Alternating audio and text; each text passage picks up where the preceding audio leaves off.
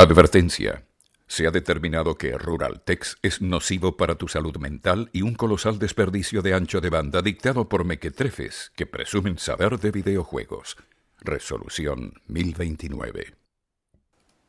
Bueno, bienvenidos al podcast número 6 de Piu Piu Piu, el podcast de Ruraltex. Aquí Bartolomeo con Pablo y ausentes como siempre el gay de Gucci y el Judas traidor de José, que regresó a Argentina, tiene como un mes aquí y fue incapaz de llamarme para decir, Bar, vamos a tomarnos unos whisky, vamos a sentarnos frente a un televisor con unos controles y darnos unos coñazos. No, no, no, no, ¿por qué? Porque, porque es un Judas. un traidor. vale, así, tomar. Tú sabes que las cosas en Caracas son difíciles, vale, chico, vale, pobrecito. Pero sí, es verdad. El hecho de que no sea Judas no quiere decir que tiene perdón, ¿no? Y el trisexual de Gucci, como siempre, alguna excusa, se acaba de partir una pata y bueno, eso le impide. sí, hoy, tiene la mega excusa, ¿viste? Nos mandó fotos. Sí, porque eso le impide hablar porque eso, eso le impide hablar y tal. Ah, Tranquilo, le deseamos lo mejor, que se muere y ya. Se mejore, que se mejore, que se mejore el bello gusto. Ajá.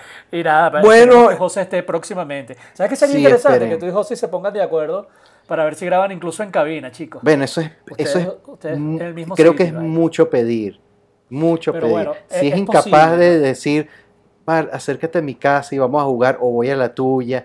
Y no, no, no, no, no quiero hablar de eso, quiero hablar de videojuegos, quiero hablar de las noticias, quiero hablar contigo. Vamos a si hacemos un buen episodio 6.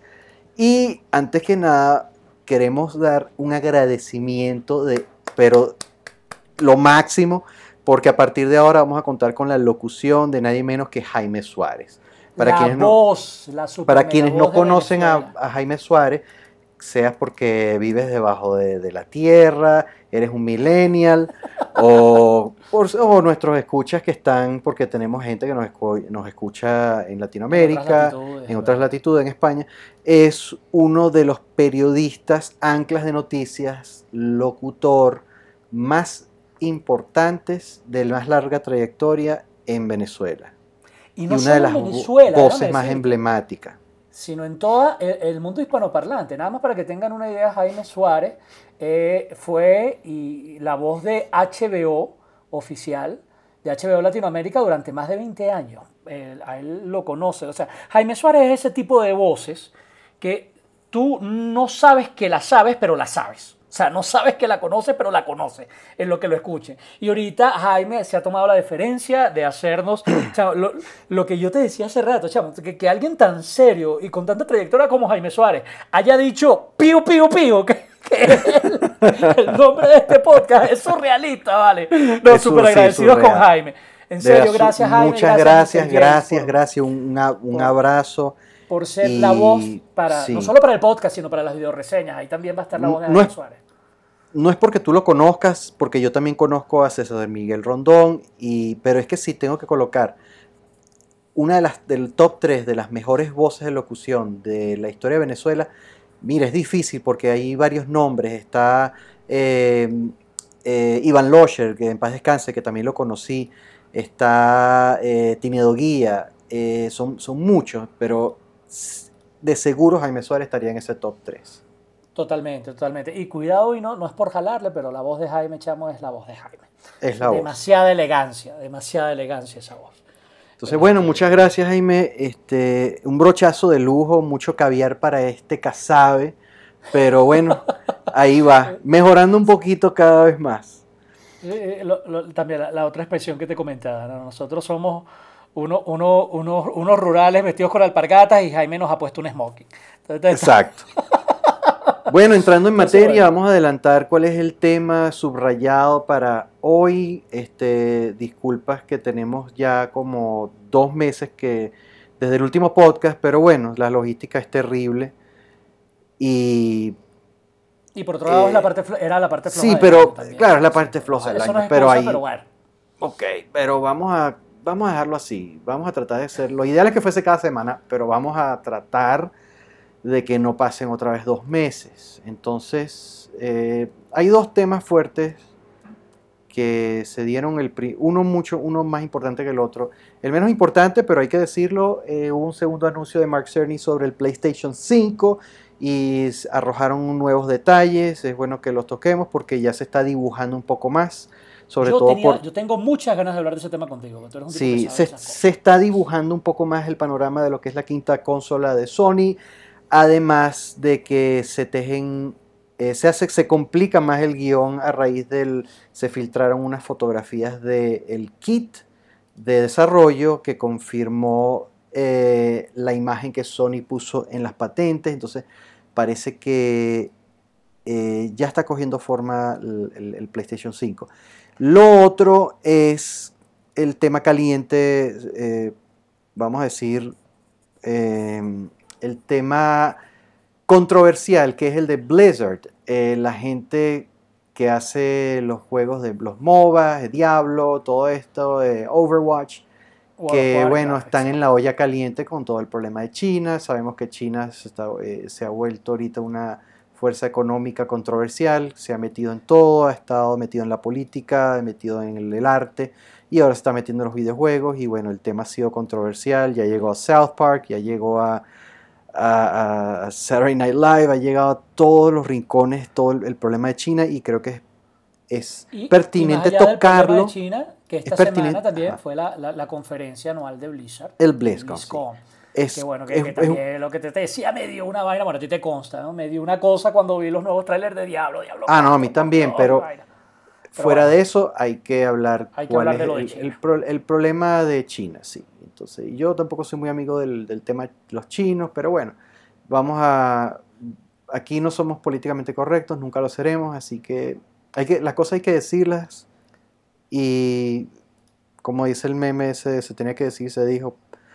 Pero bueno, vamos a tocar, ah, vamos a entrar en materia antes Con nuestras acostumbradas secciones, siempre en los podcasts hablamos de, cuál es- de qué hemos estado jugando y cuáles son las noticias más importantes, ¿no? correcto. Yo- déjame Bueno, como, yo a a ti, chico. como es un ¿Qué- periodo largo, vamos a Es decir verdad, lo que estuvimos jugando en estos dos meses y de último que estamos jugando ahorita eh, para lo que viene, pues. Vale, vale, vale, vale. ¿Ok? Eh, empieza tú, Bart, empieza tú. ¿Qué, qué jugaste durante estos dos meses y qué estás jugando? Bueno, en estos dos meses, por fin, después de haber comprado el juego hace casi un año, por fin empecé eh, Spider-Man de, Wow, de Insomniac. Es increíble, es, es mejor de lo que esperaba. El juego está muy bien hecho, sí. Eh, sí, es una, es, es un, es una, una producción de, de lujo entre Marvel, eh, Sony y, y- y la gente de Insomniac. El juego, no sé por qué lo dejé pasar tanto. Cosas que pasan, no sé por qué no lo agarré en el momento, si vieron los juegos que estaba esperando más el 2018. Pero bueno, está reseñado en la página porque lo hizo José, lo Lo hizo, lo hizo- lo hizo bien, Joe. una de las Sí, no, no es por hablarle a José, pero de pana fue tremendo texto, fue muy agradable. sí, fue, fue, lo hizo yo, bueno, no, no todo lo, eh, para eso estamos todos aquí, para cada quien hace una parte de, u otra parte, un- no todo lo tengo que reseñar yo, ni tú, pero sí, este, mi backlog se empezó a, a- a aliviar un poquito ahora que, que, que agarré Spider-Man, pues, y, me lo estoy y lo disfruté bastante. ¿Pero ya te Eh, lo terminaste? eh, voy a decir que sí, pero es que me falta mucho del mapa. Ah, ok, Porque ya, ya, ya, sí, ya. eh, Terminaste la le- historia principal. La historia sí, pero es que hay muchas. Hay muchas muchísimo que misiones. hacer. Es, Sí, es- es tú- entre comillas, no- perdón, como Batman Arkham Knight. Sí, Que, wow, que tienes demasiado que hacer. O, o Hay Batman mucho Arkham que City, hacer. Que te y es- la historia y todavía puedes seguir jugando durante horas. y me gustaría lo- lo- los, los DLC, pero es que también tampoco tengo tiempo. Ahora, ¿qué otras cosas estuve jugando? Eh, jugué dos indies muy buenos, uno que está a punto de salir a reseña esta semana, otro que terminé hace poco, que es Blasphemous, ya está montada, y el otro es uno que recomiendo con mucha fuerza que se llama Children of Morta. ¿Qué Es tal, un- Children of Morta? Children of Morta es increíble, es un dungeon crawler, es de eh, niveles eh, que se generan aleatorios, eh, pro- procedimiento aleatorio.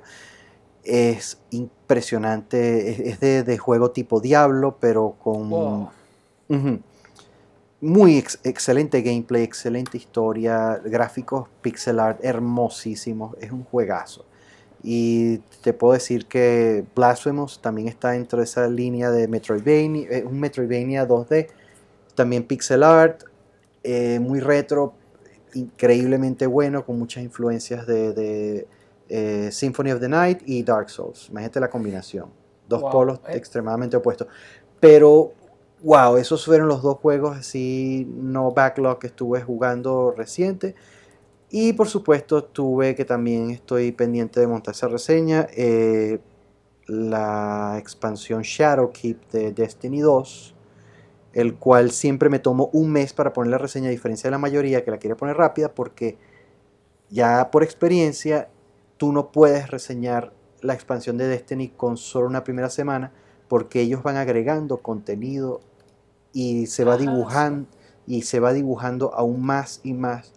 Ah, recientemente, eh, esta semana, agregaron un nuevo cutscene y, un, y abrieron los dungeons. Entonces, todo eso es parte de Shadowkey. Entonces, ¿cómo tú vas a dar una puntuación? Hay mucha gente que le dice, bueno, es pequeño comparado con el año pasado. Sí, pero el ellos, están, ellos tienen ahora una nueva filosofía. El año pasado ellos dieron casi todo en esa mega expansión y dieron goticas de, este, poquitas actividades y, algunos bonos durante el resto del año con el, pase anual. Esta vez ellos están cambiando ahora como independientes, que se salieron de Activision, están cambiando la nomenclatura, van a jugar a expansiones por gotas y ciertamente Shadowkeep en Abreboca no fue tan grande como, como Forsaken el año pasado, pero ellos están, ellos están agregando y ya, entonces eh, la semana siguiente abrieron el Rey, después la siguiente abrieron las, las, las, invasiones, las incursiones con, los Vex, después abrieron las, las salas de cacerías de, los Nightmares. Y ahora esta semana abrieron los Dungeons con... con entonces, y, y, con todo eso están agregando cosas, eh, elementos narrativos, metiendo em, eh, cutscenes y, y, cinematics. Entonces, eso es para los que pagamos la expansión. Es muy temprano para andar reseñando. Entonces, muy, muy temprano porque no estás dando el panorama completo y es injusto. Por eso yo siempre me tomo un mes y valió la pena. Aparte ¿Para cuándo crees tú que vayas a tener esa reseña? Esta semana o la que viene máximo. Porque les informo a los ruraltejanos. No, y faltan, el, el y faltan más. en, en Ruralteje es Bart. no, en realidad es, es Gucci él es el que sí, él, era el Destiny interino, pero como él ahora no sirve para nada. Será, era porque ahorita está pegado es con World of Warcraft, ¿viste, no? Sí, pero que porque él no sirve para nada, porque él es una puta. Entonces, eh, o como decían mis amigos argentinos, es un puto. Pero bueno, eh, si no hay nadie que eche una barridita, ah, si, el que, si el que barre no está, alguien tiene que echar una barridita, entonces bueno, me toca. Pero sí, el, es, excelente. Entonces, eso es lo que estuve jugando. Dos excelentes indies que los recomiendo. Eh, Blasphemous, que ya está la reseña. Children of Morta, que sale esta semana. Em, Por cierto, también, Chamo, debo decirlo, me encantó tu reseña de Blasphemous. Gracias, eh, gracias. me, estoy, me estoy dejando... Eh, abrí mi backlog con, con, con Spider-Man y estoy con, dando los últimos toques a a la expansión de Destiny. Ahora, ¿qué estoy jugando ahorita? Bueno, eh, EA me mandó código de, como es regular todos los años, FIFA 20, que lo estoy revisando. Estábamos así que casi igual que el año pasado, normal, está bien. Y el otro es el de Star Wars, Jedi Fallen Order. Y bueno, ahí tendremos que esperar unas semanas para que tengamos una reseña de eso, pero eso es, en eso es que estoy metido, así que no digo más. ¿Tú? Mira, yo eh, en estos dos meses yo, yo, yo creo que me he paseado recurrentemente por cuatro juegos. Eh, eh, el primero, que aunque no se nota mucho, estuve jugando un, un ratico Destiny 2, menos de lo que debería, lo admito. Debo darle más a Destiny. después caí con dos ofertas de la PlayStation Store eh, eh, estuvo, estuvo en oferta eh, Persona 5, ¿de acuerdo? En 15 dólares y le tenía curiosidad. Te comentaba que yo desde, desde los 90, desde Final Fantasy de Super Nintendo, no había jugado un JRPG.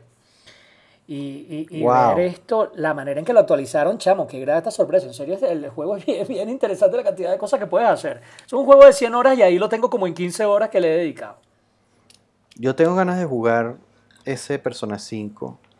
Y bueno, está reseñado en la página y fue nuestro juego del año este, 2017.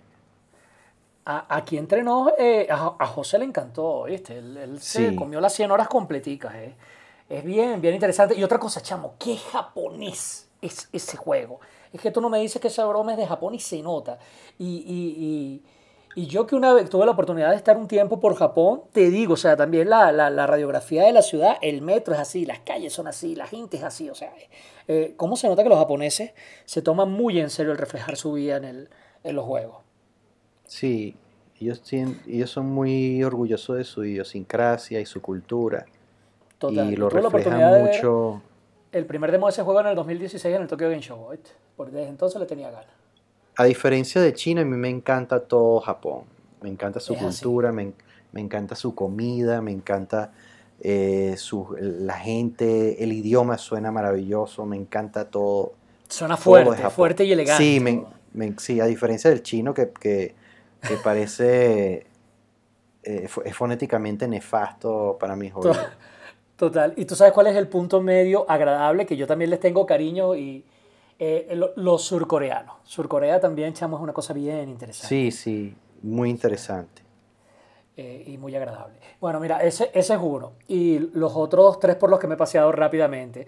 Uno, le di una vuelta en la categoría que viene después de difícil, que ya ni me acuerdo cuál es que es, Inferno, ay, no sé, eh, a, a DMC, que es el Devil May Cry Bastardo. Sé por qué ese juego me parece. me encanta. ¿Te gustó? Bueno, se En respeta. serio, me gustó bastante. Lo jugué en fácil en su momento en PlayStation 3. Cuando salió aquí en oferta en la Play 4 lo, lo- lo compré. Ahorita corre maravillosamente a 60 cuadros por segundo. Acabaron con los problemas de frame rate. Y adicional a eso, la historia es interesante, divertida. Claro, una vez que te la consumes la primera vez, no hay, no hay por qué volverla a ver. Así que ha sido puro gameplay. Pero, chamo, lo he disfrutado mucho y sobre todo porque puedes utilizar también, es una tontería, pero los skins. Puedes jugar con el Dante original, con el eh, Dante, ¿cómo es que se llama este? Nero, que es el otro. Nero. Ajá, pu- puedes, puedes ponerle varias prieles a Dante. A mí me parece que ese gameplay tiene una progresión, chamo, que, que, que, que da envidia con relación a los Devil May Cry tradicionales. Que o son muy, muy fáciles si los pones en fáciles, o son increíblemente peludos si los juegas en normal. A mí me parece, este DNC tiene una proporción interesante que te va llevando de la mano hasta hacerlo realmente difícil. Y eso, y eso es agradable. ¿eh? A mí me, me gustó mucho, aunque mucha gente odia ese juego. A mí me parece el mejor de la saga, el Devil May Cry Bastardo, como tú lo llamas. A mí el 5 me gustó, pero no me emocionó, no me pegó. No sé. Ahí está tu reseña, sí. Lo. Sí, no me pareció. Pero bueno. Pero tampoco Ajá. al punto de llamar un juego malo, dijiste. Entonces, ¿Y qué más, qué, más, qué más jugaste o qué estás Aprove- jugando ahora? Ajá, Los últimos dos que, que me han tenido entretenidos son en la colección de Devil May Cry HD. Estuvo hasta la semana pasada en 17 dólares también. Sobre todo con la intención de mostrársela aquí a un par de panas.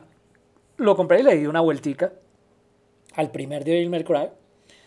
Eh, estaba yo ocupado con Dante y te vas a caer para atrás, chico. El juego que más tiempo me ha consumido en los últimos días es, yo no sé si le podemos llamar videojuego, pero lo he estado jugando online y digital, así que técnicamente lo es. Ajedrez. He estado pegado jugando ajedrez en chess.com. No me preguntes por qué, pero me he estado reencontrando con el ajedrez.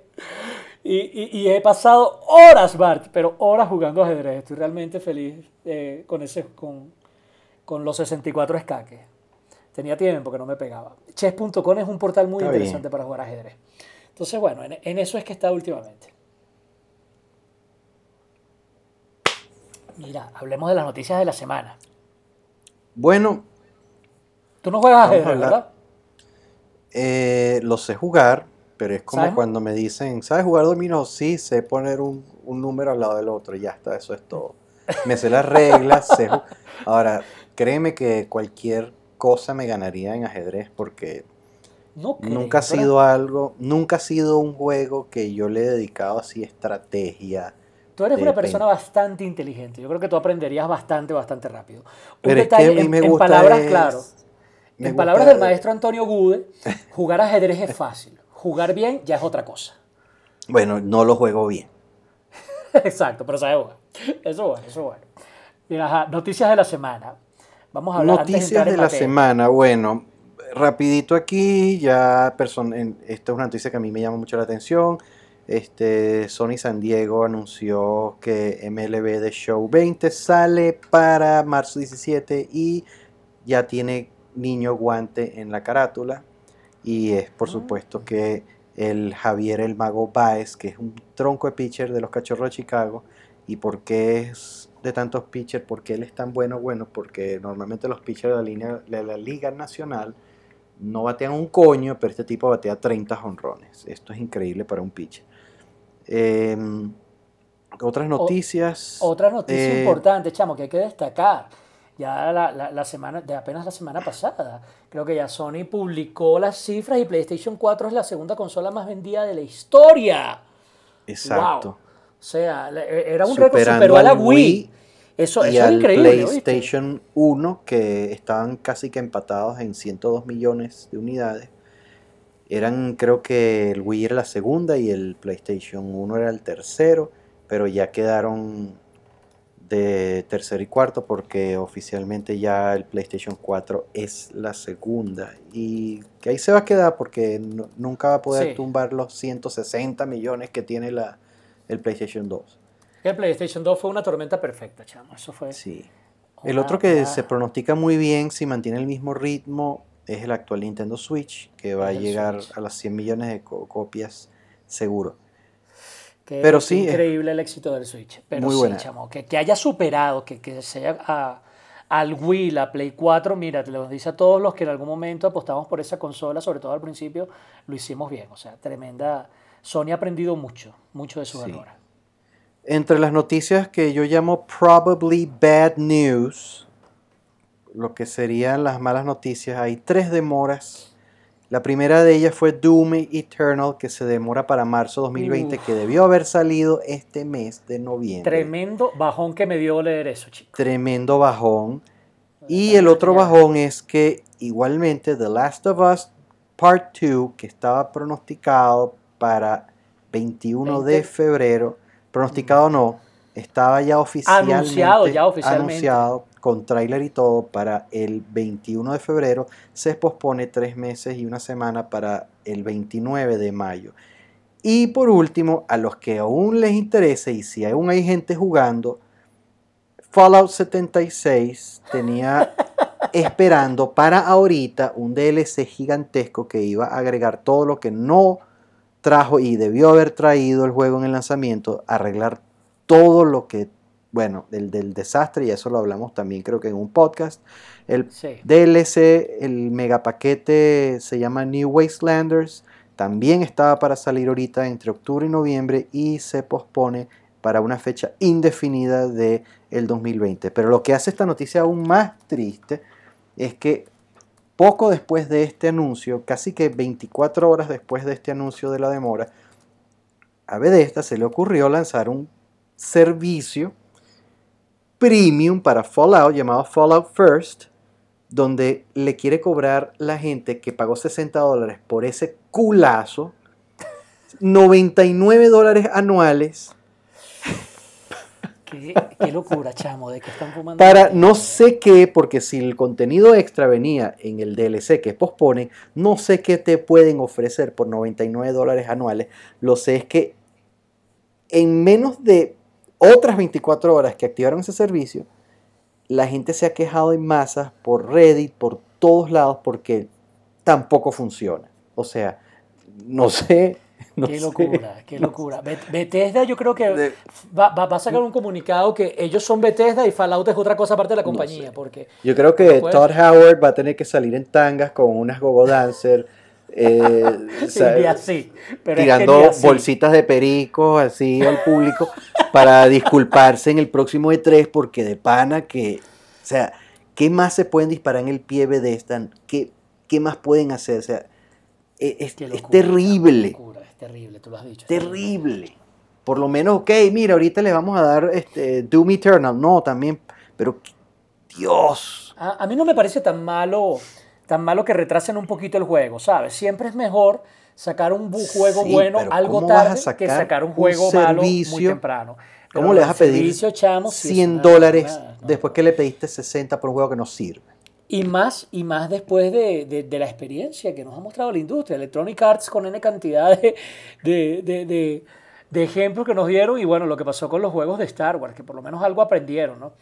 Este, pero el primer Battlefront también lo, lo que hacían con era, era una locura con lo que la gente tenía que pagar para después jugar. Menos mal que ellos aprendieron el rectificado, cosa que también nos lleva a otra noticia que está publicada en la página. Electronic Arts regresa a Steam. Cuéntame, ¿en qué momento se fueron de Steam? Yo, yo, claro, yo no sé Bueno, ellos se fueron. no sé nada de Steam, y- pero no sabía que ellos se habían fueron, y- sí, sí, ellos se fueron de Steam cuando sacaron su propio servicio Origins, que fue, es- ¿te acuerdas que eh, ellos- eh, EA tiene su propia plataforma de distribución que se llama Origin? Ellos no les ha ido, no sé, no, no, no ha encendido el mundo en llamas. El único que, está era lo que prendiendo el mundo en que era lo que querían lograr. El único, la única competencia que le está saliendo a Steam es el Epic Game Store, que ese sí está prendiendo el mundo en candela. Y bueno, y Electronic Arts tomó una nueva estrategia que fue crear el servicio EA Access, el cual debutó primero en el Xbox One. Eh, ha tenido muy buena receptividad, el precio es válido, el valor por el dinero es excelente. Eh, PlayStation al principio se negó y bueno, poco después se tuvieron que meter la lengua en el culo porque ya EA Access entró al, al PlayStation Store. Y ahora llega EA Access a Steam. Entonces parece que la fórmula de Origin que al principio no funcionó, la de EA Access sí está funcionando porque está abarcando y extendiéndose. Solo falta que entre en la, en la eShop de Nintendo. Pero esa ha sido la historia más o menos de EA con respecto a, a su relación con, con plataformas de distribución, en este, en, en este caso Steam. Yo, yo creo que con eso abarcamos las noticias más importantes, pero antes de pasar a tema, yo quería No, pero es que faltan Ah, unas falta, noticias. Falta, cuenta, pues. Sí, sí, Cuenta. claro, cómo no. no. Yo, tengo, yo tengo una pregunta pa- para ti, chicos, sobre No, los, los tú- juegos. ¿Cómo vas a ignorar que estamos a vísperas del lanzamiento de Google Stadia el próximo 19 de noviembre? Es verdad. Estamos a la es verdad, expectativa. Que esa fecha está puesta ahí. Estamos No, esperando eso, eso es una que- noticia. No hay mucho que hablar ni que decir porque Sobre todo ya todo porque se ha hablamos en un dicho. podcast completo sobre Tenemos un, Stadia, ¿no? exacto, tenemos un podcast. Eso creo- le sacamos creo el que es- jugo a ese tema. Pero es verdad Es el que episodio número 5, que realmente era el 1, pero lo tuvimos que volver a hacer. Ahí está toda nuestra opinión, ahí está detallado todo el que quiera saber más sobre Stadia, pero bueno, esa es otra de las noticias importantes. Y otra No, noticia yo- muy yo importante y es excelente noticia, excelente noticia para los usuarios de PC, es que Red Dead Redemption 2 viene para PC este martes 5 de noviembre. Wow, eso es ya. Eh, pasado, sí, sí. Martes Va a venir 5 de con resolución 4K y Cuidado y no sale el mismo día que este podcast, ¿oíste? Porque esto lo estamos grabando domingo 3 de noviembre. Claro. Eh, pero el juego va a tener 4K, gráficos mejorados con ray tracing y optimizado para este, tarjetas de video Nvidia. vas a Así que necesitar una, un maquinón para poder jugar eso. sí. Así O sea, que muy buena noticia no para los lado. muy buena noticia para los usuarios de, de PC, que es excelente. Nuestro juego del año, por cierto, va a estar ahí. Otras noticias importantes está que eh, durante en estos dos meses se había anunciado por la Organización Mundial de la Salud de que los videojuegos se habían los habían categorizado como una enfermedad mental. Los video, el, el- La adicción a los videojuegos. La adicción a los videojuegos, perdón, no terminé la. Gracias por la corrección. La adicción a los videojuegos se había considerado una enfermedad mental, pero hubo un giro porque el Instituto de Internet de Oxford dice que ellos están pelados ya que no pudieron eh, dar evidencias sustentables bajo los contextos sociales de las personas que sufren de algún tipo de comportamiento compulsivo para adictivo para, el uso, para, para, los videojuegos. Así que hay un enfrentamiento de opiniones entre dos organizaciones importantes. El Oxford, el Oxford Internet Institute contra la Organización Mundial de la Salud. Así que yo soy del que dice que eh, el, el- el Oxford, eh, el Instituto de Internet de Oxford tiene razón y que lo de la OMS no es más que este, eh, paja y humo. Eh, adicción es adicción. Ahorita que, que Hay adicción a todo. Exacto, hay adicción a todo. Todo es dañino, pero mira, que Todo, sea todo. específicamente los videojuegos una patología, eso está muy difícil de probar. Yo este, estoy de acuerdo contigo. A mí me parece más bien que es un síntoma de un problema, no un problema propiamente. Claro, o sea, por ejemplo, eh, eh, Guzzi es adicto a, la, a- a mayonesa con cambur y, y entonces, Sí, y, No y- todo el- y José a la eh, no merengada de vamos- sardina con leche condensada. exacto, entonces no, to- no vamos a hacer un escándalo y a condenar a la mayonesa y el cambur por culpa de que Guzzi tiene esa, esa patología, ese, ese comportamiento. Entonces, eh, hay gente que tiene, fíjate que una de las cosas que dijo la OMS es que en, dentro de lo que llamaron ellos sus pruebas, bueno, gente que se pegaba 12 horas seguidas jugando. Mi reacción fue, tan poquito. sí, eso es, Ay, eso es nada más el calentamiento mío. Lo, Hombre, lo- vale, chicos, pues, si, si 12 horas no es, pero ni un eso octavo es nada. de personas tre- este fin de semana No, llevo chico. como 36.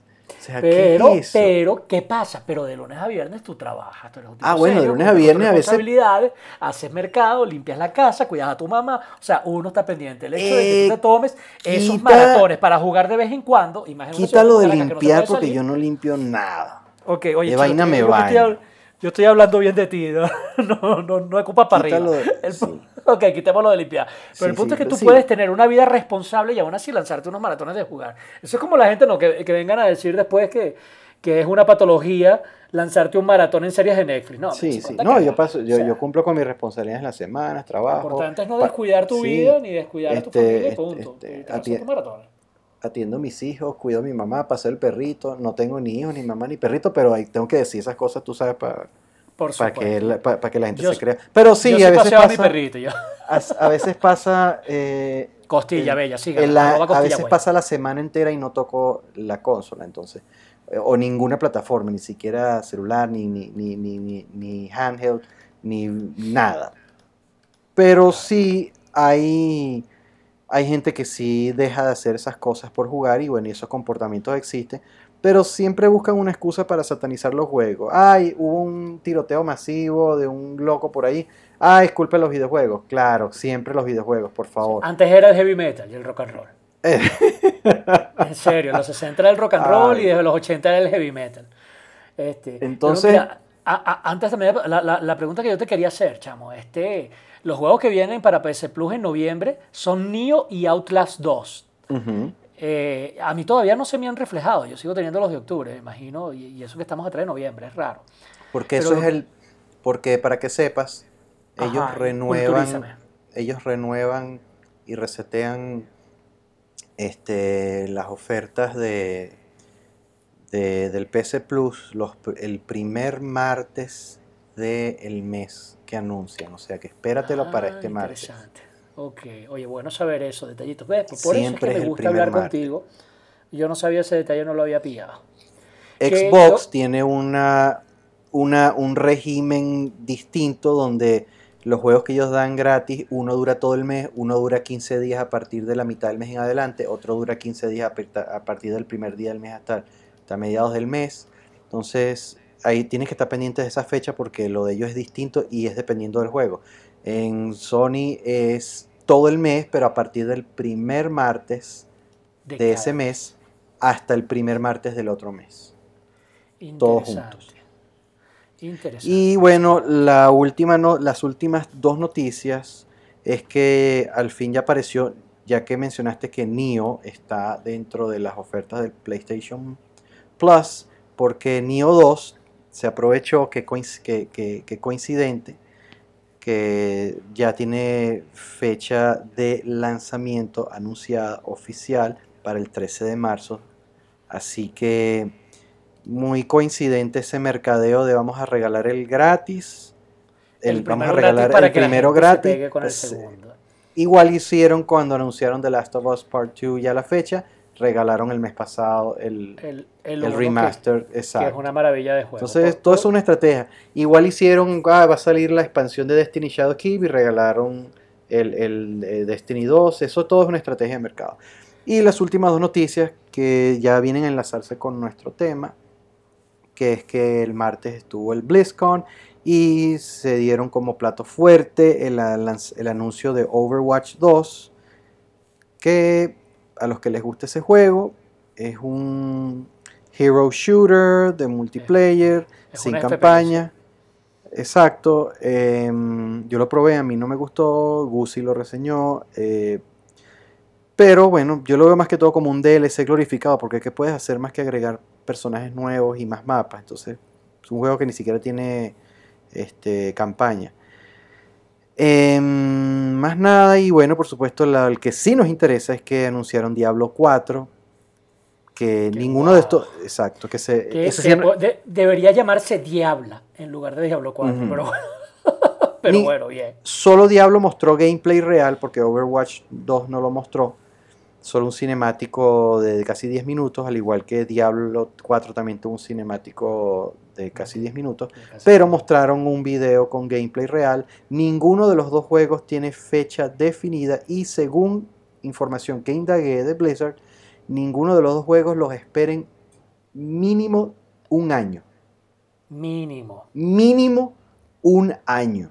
Sí, Ningún, ya, ya se estará. De hecho, ¿sabes que a mí lo primero que me preguntaron mis amigos de una, 4 es fecha de, lanzamiento? Yo les dije ya, mira, ve, de una, vete olvidando de, la Play 4, no sé. Espérense esos juegos. Para la nueva generación. Exacto, espérense esos juegos como, en el mejor de los casos, este, intergeneracionales, con versiones para la generación actual, pero van a salir con la generación que viene. Muy probablemente. Solo por eso ya hace falta una consola de la nueva generación. Exacto. Porque yo, yo, yo, yo soy un enfermo de Diablo, chamo, pero bueno. a mí me encanta Diablo, yo, yo jugué mucho Diablo 2, tengo Diablo 3 en la PC, y aunque no me cautivó tanto, debe ser porque como no le compré las expansiones, como hice con Diablo 2, lo que pasa es que, bueno, pero sí. Eh, eh, es un juego que consume mucho tiempo, chamo. Consume mucho tiempo, pero es uno de los mejores RPG, es un, es un RPG fabuloso, a mí me encanta Diablo. Eh, muy interesado, con, a pesar de todo el boicot general que se le está haciendo a la comunidad del gaming a, Blizzard, pero no hay, hay, que, no hay que negar que, ellos hacen juegos y lo hacen de calidad. Sabes que yo con Diablo tengo algunos de los mejores eh, recuerdos gamer ever, porque yo ese juego incluso lo jugué, me acuerdo yo, en, en mi 486 y en mi Pentium sin apellido, allá en los 90. Eh, eh, el primer Diablo, las gráficas, las cosas, era una cosa que tú decías, wow, qué barbaridad, qué realismo, entre comillas. Por lo menos uno estaba acostumbrado solo a píxeles o, a, o, o, cuando mucho en aquella época, ¿sabes? A, los juegos point and click de, de LucasArts, eh, Simon the Sorcerer, ese estilo, y de repente llega Diablo con ese tono oscuro. para mí fue una, una, una revolución. Me acuerdo que lo terminé, el primer Diablo, con los tres personajes que tenía. Y después Diablo 2, te lo voy a poner así, ahorita, ahorita, en mi computadora actual, que es, tú la viste, que es una Mac del 2015, tengo, tengo Diablo 2 ahí. Eh, porque lo, lo, lo, tengo original y me lo pude descargar otra vez. Eh, yo tengo, yo también compré Diablo 2 en su época mm, con las expansiones después. Se lo jugué yo en la Power Mac G3 con una con una ATI Radio en la primera que salió y juegazo, de verdad que ese, ese juego te consume. Mm, Lord of Destruction. Total, 100 horas es poco, tú lo has dicho. 100 horas es poco. Diablo 3 no me capturó tanto, pero sí es tremendo juego. Me gustaría probar las, las expansiones, Reaper of Souls, todo eso, pero bueno. Yo Diablo 3 te lo voy a poner así. Diablo 3 a mí cuando recién salió Blizzard me mandó el juego para PC y lo gané completamente en PC. Y después cuando salió la adaptación para Play 3 lo compré y en Play 4 también lo tengo. O sea, ese juego le he dado más vueltas. Las expansiones las compré en Reaper of Soul, lo compré en Play 3 y cuando salió el Necromante eh, lo, lo, compré en Play 4. Ese juego le he dado yo más vueltas, chamo, no, no tengo idea de cuántas horas le he dado. O sea, fácil. Yo fácil quisiera darme el 200 lujo de, de- Sobre de- todo porque es- de se puede jugar vueltas. localmente, chamo. Eh, localmente puedes jugar cuatro panas al mismo tiempo, todos lanzándote tu, tu botellita de whisky, como dices tú. Y eso es muy agradable. Ah, no, tú tampoco, dan- porque que no te gusta también, no te gusta el. Cafo. No, bueno, co- como dices tú y como hago yo, pues. Bueno, sí, Pero- ojalá tuviera yo tiempo de dedicar. qui- Quisiera volver a retomar Diablo, pero bueno. No Pero sé. bueno. Ah, por ahí está. Es que es mucha. Ya, ya, no Son, acabas de son ver. mu- mucho tiempo ya, ya pasó, ya pasó. Y fíjate que en lo- to- todo lo que uno está jugando, y ese que no mencioné, que también en- entre los juegos que estuve jugando y, rese- y que reseñé eh, fue el, el Ghost Recon eh, Breakpoint que me mandó Ubisoft. Y otro, otro que no mencioné es que ahorita me acaba de llegar Call of Duty Modern Warfare. Y ni hablar de todo, ni hablar de que se me olvidó también mencionar que me compré por fin el Switch y estoy jugando Link's Awakening. Entonces, Eso, yo te iba a preguntar es por eso. demasiado, demasiado. ¿Cómo, ¿Cómo hago con todo? Más todo lo que viene encima. Bueno, una, una cosa a la vez, un día a la vez. ¿Y tú crees que el año que viene va a ser fácil? El año que viene vamos a tener de- este, Cyberpunk, The Last of Us 2, eh, Final Fantasy 7 Remake, Doom eh, Eternal, desde ya te Doom. Eternal, eh, Neo 2. Neo Personalmente, El MLB. primer Neo, ¿a qué se parece? Eso es un El- hack and slash, ¿no? Es estilo de May Cry o algo así. ¿o? No, eso es No. como, es, es un, es un clon Es un de. Dark Souls, sí, un clon de Ah, Dark Souls. wow. O sea, en otras palabras, eso es más peludo que, que una porno de los 70. No. Bueno, entre otros juegos que también viene el año que viene empezando, está Ori and the, and the Will of the Wisp, que es la secuela de Ori and the Blind Forest, y personalmente MLB The Show 20 para mí. Eh, y quizás, a lo mejor, que le estoy tomando mucha atención, que pinta bien, cada vez que lo veo me gusta más, es eh, el de Avengers de, de Square Enix. Se ve interesante. se ve interesante. Entonces, sí. tenemos una primera mitad de año bien sobrecargada y de, de verdad de bastantes juegos buenos y todavía falta, quién sabe si sale alguna sorpresa por ahí. Pero tú tienes Diablo 3 en tu Play 4, ¿o no? No, lo tengo en, en- en PC. En PC. Ah, ok. Y lástima, no hay plataforma cruzada allí. Pero bueno, no importa. Ent- Entremos a tema, Bart, que se nos está haciendo un poquito tarde ya para esto. No, bueno, vamos a medio camino, así que... Es verdad. Es verdad. ¿Estás de Cenicienta o qué? No, para nada, chico, vale. Siempre es sencillamente que. eh, nada, no, no estoy diciendo nada, chicos. Siempre es agradable hablar contigo. Adelante. Igual. Bueno, vamos a empezar hablando lo que fue el, el- el segundo anuncio del 5. del PlayStation 5, donde Mark Cerny volvió a reunir a los, a los periodistas de Wired, que parece tienen una alianza para recibir estos tubazos exclusivos. Y entre, entre varias cosas, lo primero que quiso Cerny este, dejar claro que había quedado un poco ambiguo la vez anterior cuando mostró lo del acceso instantáneo con el SSD y que iba a tener un procesador Zen 2 eh, de Ryzen 3 de, de AMD con 8 core y hyperthreading. Hay especificaciones que no han quedado claras sobre cuál va a ser la frecuencia de velocidad del CPU y cuánta memoria va a tener, pero esos detalles van a ir saliendo. Lo que sí quiso aclarar antes de darle el, el nuevo batch de detalles fue que en la primera oportunidad dijo que iba a tener ray tracing. Y como todos sabemos, eso es algo que le impone mucho peso a cualquier hardware.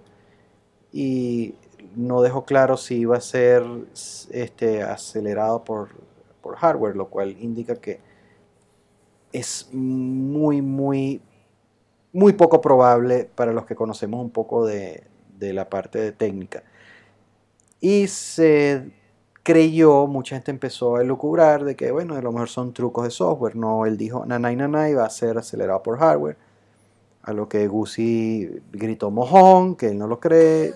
Yo estoy un poco incrédulo también porque yo sé las implicaciones, pero bueno, el tipo es un mago como ingeniero y ha demostrado que él habla y, camina, no, es un hablador de huevonadas.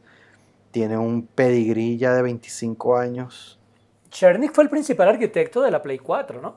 Sí, y del, fue, el principal, fue uno de los principales arquitectos del, del, Sega Master System, para que sepas. Wow. Y, y, desarrolló juegos para ella.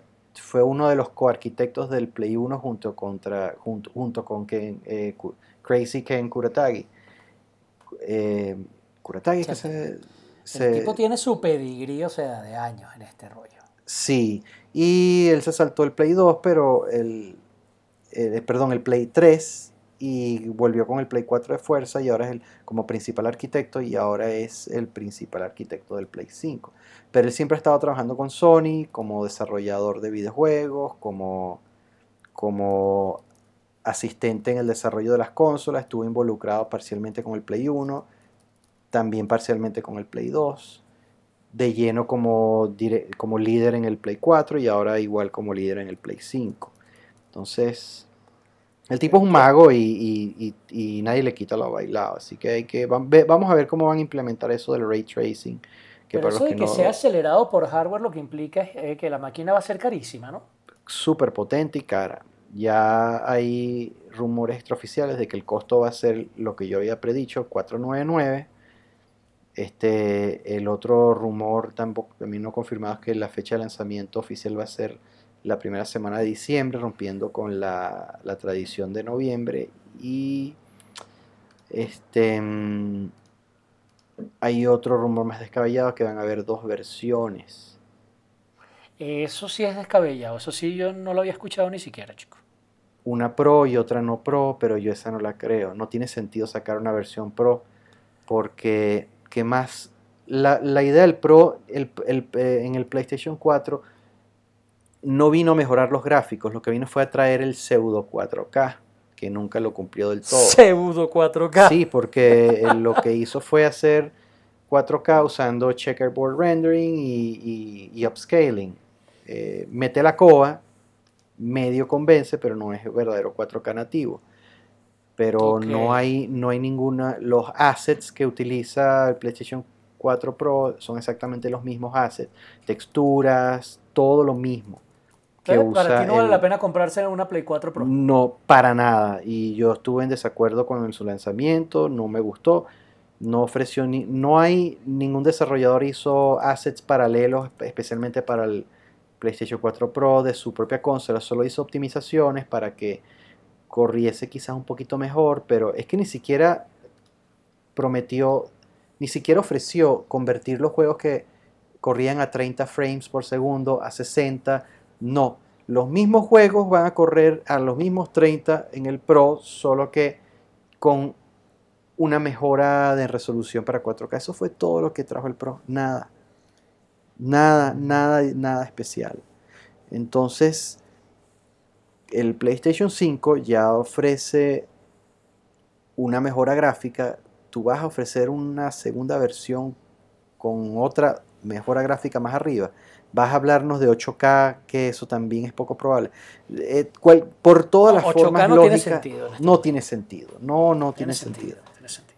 No tiene en 8K te lo digo, nada más ves las pantallas 8K a mí lo que me preocupa, son de exhibición. Eso no, no ha llegado a, nivel de ingeniería al mercado. A mí lo que me preocupa es cómo van a implementar lo del SSD del estado sólido, ya que a las velocidades que él prometió, que son de PCI Express, es obvio que no pueden usar un estado sólido en formato SATA que es como que, es, que, es la, que es la interfaz de disco duro que utiliza actualmente el PlayStation 4. Eso porque SATA limita 550 MB por segundo, entonces tiene que ser por PCI Express. Si va a ser por PCI Express, quiere decir que va a estar conectado el disco como una lámina Blade tipo M2 o NVMe, lo cual quiere decir que si van a mantener la tradición de que el usuario pueda cambiar el disco, vamos a usar blades que discos duros de estado sólido tipo láminas, tipo blades, NVMe por PCI Express o M.2, lo cual quiere decir que esos son unos discos este, considerablemente más costosos que los de, los de SATA. Y si no, la otra alternativa que no me gustaría es que van a hacerlo como lo que está haciendo Apple, que es el estado sólido soldado a la placa lógica, lo cual va a romper con la tradición de cambiar el disco duro por parte del usuario y va a ser que la consola quede atada a la, la capacidad que trae de fábrica y no la puedes incrementar. Como no está todo- haciendo Apple. Y eso no es todo lo que me preocupa, porque si van a permitir el uso de disco externo y para mantener ese mismo performance de acceso instantáneo, sin loading times, wow, eh, vas a tener que tener una conexión Thunderbolt por eh, USB-C a juro. Porque por ¿Ah, USB, sí? porque por, Por USB, USB 3, no, vas no a- te da. No va a dar, dar la mitad, USB 3.1 da la mitad del ancho de banda de un disco duro estado sólido tipo PCI Express. Así que, a juro, vas a tener que tener un una conexión eh, Thunderbolt, que es la Thunderbolt 3 por USB-C, que es la única capaz de dar ese ancho de banda.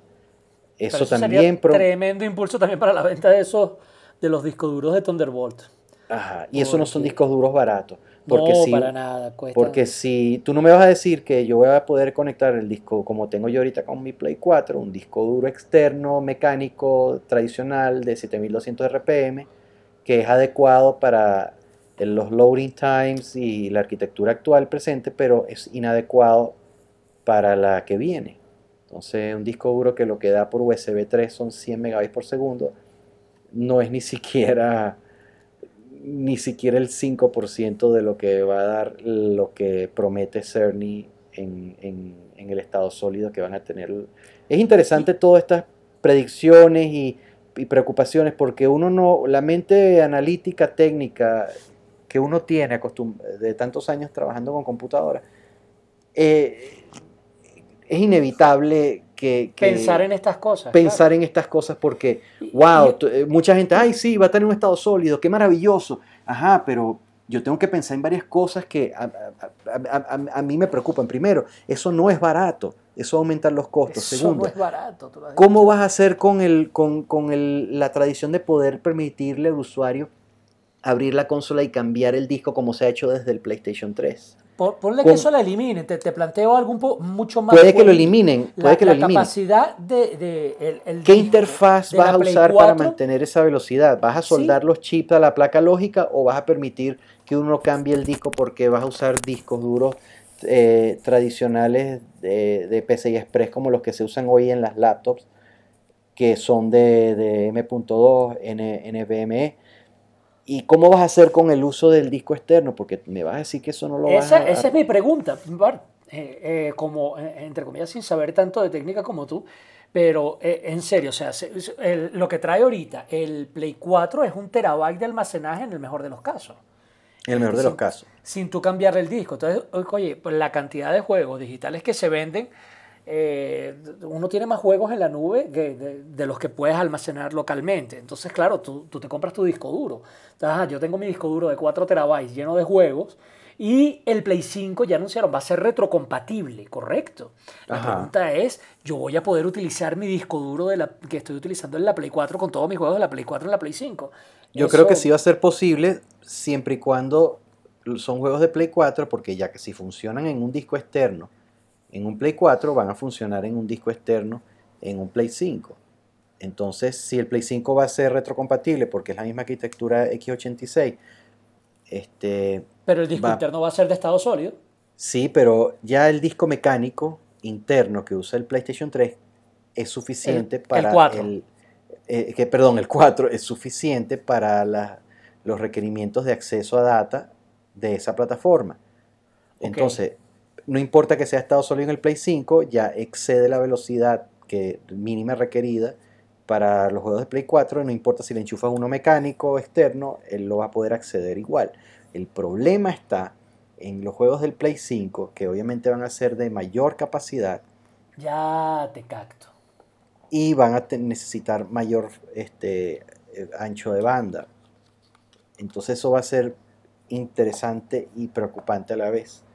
Porque otro detalle a considerar es que Cerny dijo que una de las cosas, una de las razones por la cual los juegos están saliendo últimamente, bueno, y siempre han salido eh, muy abultados, no tanto es por la- la- los avances en capacidades gráficas, sino que paralelamente a esto, ellos usan mucha data redundante, de tal manera de que a la, la hora de de hacer acceso a disco, sea más rápido buscar data repetida que esté más cerca de la... De, es, es difícil explicar, pero ellos hay cosas como assets que se graban redundante, repetido, de tal manera de que sea más rápido localizarlo. Y no una sola versión que como estos discos son usan cabezales este, los seek times los tiempos de, búsqueda alarguen los loading times de los juegos Entonces, pero capto, traduciéndolo al lenguaje más pueril en otras palabras es la memoria en caché de tu navegador Mm, Algo así, parecido. Vamos a decir, parecido. Vamos a decir que ellos graban, graban, dos veces la misma graban múltiples veces una misma data redundante como una especie de para hacerle caché. Si tiene, tiene la, funciona tu analogía, me parece muy bien. Para, para, para, explicárselo exacto, a quien nos escuche y no sabe muy ahora, la parte técnica. ¿Qué pasa? Que él dice que eso ya no va a ser necesario para el desarrollo de los juegos del Play 5, ya que el estado sólido ¿Ah, sí? Evi, no, como los discos eh, tienen un flujo de, data muy alto y los seek times son, por ya no haber ninguna parte móvil ni cabezal, son bastante reducidos, entonces ya eso ya no va a ser necesario, haciendo que la, ya el tamaño del, de, los archivos se van a reducir debido a que ya no hay necesidad de grabar data redundante. Pero eso sabemos que... Eso no es barato no, no tanto no es barato, sino que igual los, juegos están creciendo en data, están creciendo en tamaño, eh, y si van a querer usar texturas nativas de 4K, van a ser más grandes. Entonces vamos a decir que eso va a compensar, porque mira, este, solo por ponerte un ejemplo, eh, Call of Duty Modern Warfare fueron 117 gigabytes. 117 gigabytes. Y estamos hablando de Play 4 todavía. Ajá. Y, el año pasado, una de las primeras, unos primeros síntomas fue Red Dead Redemption 2, que vino en dos discos, fueron 98 GB de embajada. Y ya ah, eh, este, Naughty Dog confirmó que The Last of Us 2 también va a superar los 90 GB, va a venir en dos discos y sin multiplayer. Así que, wow. Los juegos están creciendo. Sí, los juegos se están poniendo cada vez más avanzados, más complejos, más grandes. Aún en esta generación, los archivos están creciendo tanto que ya el disco de, Blu-ray de 50 GB no da abasto, que ya estamos usando dos discos, que ya están pasando los 100 GB. Imagínate si para la generación que viene, con tanta memoria y tanta potencia, y 4K nativo, los archivos, imagínate el, el, paquete de archivos del juego va a ser, ¿cuántos? 120, 130, 150. Claro, eso pensando con, la, con el paradigma de la forma actual de desarrollar donde graban data redundante. Ahora, si van a reducir la data, porque ya no hace falta grabar la redundante para estos juegos de la generación que viene, quizás eso compense y ya no, no quiere decir que vamos a ver archivos de juegos que vienen tres discos o Claro, pero 150, si me equivoco. Si 150 o 200 gigabytes, tomando en cuenta de que eh, Cerny también confirmó con la noticia del PlayStation 5, la segunda, que eh, la consola va, a usar los discos eh, Blu-ray XL o los UHD de 100 GB. Lo cual quiere decir que, bueno, espero que no se excedan de. Bueno, no, no abulten tanto la, la data, porque es que un disquito de un terabyte se te va a llenar rápido, 8 juegos. Totalmente. Bueno, bueno no, pues, el mío es de medio terabyte y no tengo ocho juegos ya, o sea, es una, una, locura. Sí, porque acuérdate que él toma un espacio para el sistema operativo, un espacio para la, para la consola, para hacer sus cosas también. Y cuando tú instalas, cuando tú enciendes una consola virgen con el disco que trajo de 500, tienes 410, 420 gigas. Y no, no, no los tienes todos. Entonces tienes que tomar en cuenta que eso. Yo tengo uno de dos ter, tengo uno de un tera interno y uno de dos tera externo y están llenos los dos. Que, eh, lo, que te iba a preguntar, pero entonces si no van a grabar data de redundante eh, en los discos, entonces el, el, disco externo clásico mecánico va a poder funcionar con eso, chico. Para los juegos de PlayStation 5 no, por obvias razones, porque el ancho de banda del disco externo mecánico es de, en el mejor de los casos, 100, 120 gigabytes por segundo, perdón, megabytes por segundo. Entonces, y estamos claros que los, los, juegos van a venir del PlayStation 5 van a requerir estado sólido para poder disfrutar de estos tiempos de carga instantáneos, lo cual quiere decir que son 3 a 4 gigabytes por segundo. Eso no es ni siquiera el 5% de, de, el disco mecánico no puede ni siquiera el 5% de eso. Entonces, si puedes conectar un mecánico en el 5, va a ser solamente para los juegos del 4. Y si no puede correr los juegos del 5, a lo mejor lo van a poder utilizar para almacenar y, aliviar la carga interna del 5, pues. Por supuesto, nada de esto es oficial, pero es lo que nos da la... Estamos, estamos tirando flecha. Estamos tirando flecha especulando. Este estado sólido es caro. Ya sabemos que un terabyte ya es hasta insuficiente. Entonces imagínate un disco de un terabyte, estado sólido, SS, este, NMB, PCI Express en un PlayStation 5. Eso es costoso. Y que lo vas a llenar rápido. Entonces, ¿cómo vas a hacer? Por lo menos, suponte que digan, mira, vas a poder conectarle un disco externo, pero no vas a poder jugar desde ahí porque el disco externo es muy lento. Vas, pero sí te va a poder aliviar la carga interna moviendo los, los archivos para allá. Ahora, vas a necesitar media hora cada vez que vayas a jugar un juego para instalarlo. Ahora, si dicen, bueno, vas a poder usar externos y puedes correrlos de los externos siempre y cuando sea un estado sólido Thunderbolt 3 y usando el puerto USB-C Thunderbolt 3 que trae la consola. ¡Wow! Todo esto es bien interesante y confuso. Pero hablando de USB-C, esa fue otra de las confirmaciones. La consola va a tener puerto USB-C, lo cual indica que hay esperanza de que sí pueda tener Thunderbolt 3 y se puedan usar discos externos de alta velocidad ahí. Tú sabes que un amigo, hablando así de lo que son rumores, ¿no? Este, me, llamó también cuando estábamos hablando del Play 5, o mejor dicho, a través de Facebook, hoy en día por redes te preguntan cosas, y un pana me estaba diciendo que no le gustaba, que no le gustaba el diseño de la PlayStation 5. Y yo, wow, o sea, por el amor de Cristo, no hay nada confirmado todavía. Todo lo que se ha filtrado de diseño de la máquina es completamente rumor, no hay nada. No, pero sí se filtró algo que sí es cierto, la consola, que es lo que vimos al principio la consola de desarrollo que reciben los... El kit de desarrolladores, pero ese, kit, ese kit de desarrolladores... Nunca refleja la forma final de consumidor. Exactamente, es lo que te iba a decir. Este, pero es bastante curioso porque este kit de desarrollo, normalmente, normalmente los kits de desarrollo son unas cajas o, unos mini torres de, de, de, PC, eh, nada, nada diseñado especial, pero si ves el kit de desarrollo del PlayStation 5 que ya está confirmado, es bien extraña la forma. A, mí, se me va a caer la cédula con esta referencia, pero la vaina parece un Viewmaster, chico. Dime que no. Sí parece. La vaina parece un Viewmaster. Es feísimo. Y espero que el PlayStation 5 no se vea así porque... Ojalá, porque todo el mundo está diciendo que dicho, se ve, esa vaina es más fea que pegarle a la mamá de uno un 24 de diciembre frente a la familia. Pero, pero, qué fea es. Horrible. Ahora, esperemos, ¿por qué se tomaron la molestia de hacer un diseño tan extraño? Para el kit de desarrollo.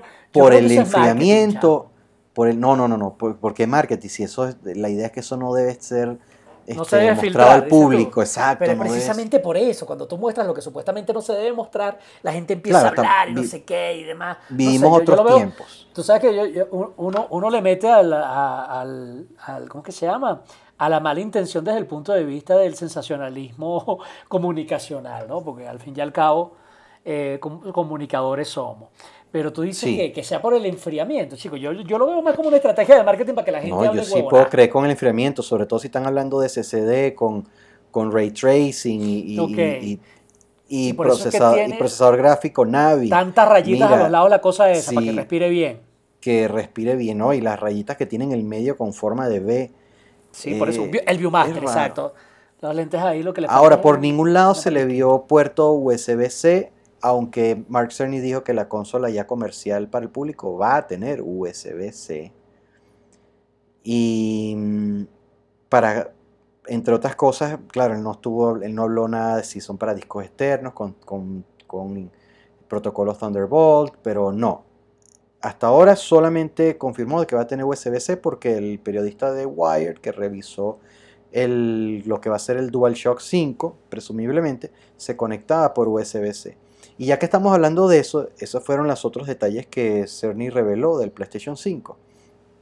Que el DualShock este nuevo va a tener significativa mejora de, de, duración de batería, pero lo más resaltante es que van a eliminar el tradicional rumble de vibración y lo van a cambiar por haptic feedback, que quienes lo saben son pequeños motores selenoides que vibran con una precisión para simular este, sensaciones táctiles. Y ya eso lo aplica, por ejemplo, Apple, ya tiene eh, motores haptic eh, en, el Apple Watch, en, los iPhone del 7 en adelante. Em, los hay en, en, otros dispositivos, pero solo por yo como usuario Apple, o sea, eh, que es lo más inmediato que tengo, eh, recalco eso. Este, los, los trackpads de las últimas MacBook Pro tienen haptic feedback que simulan que estás presionando un botón cuando el trackpad es completamente inerte.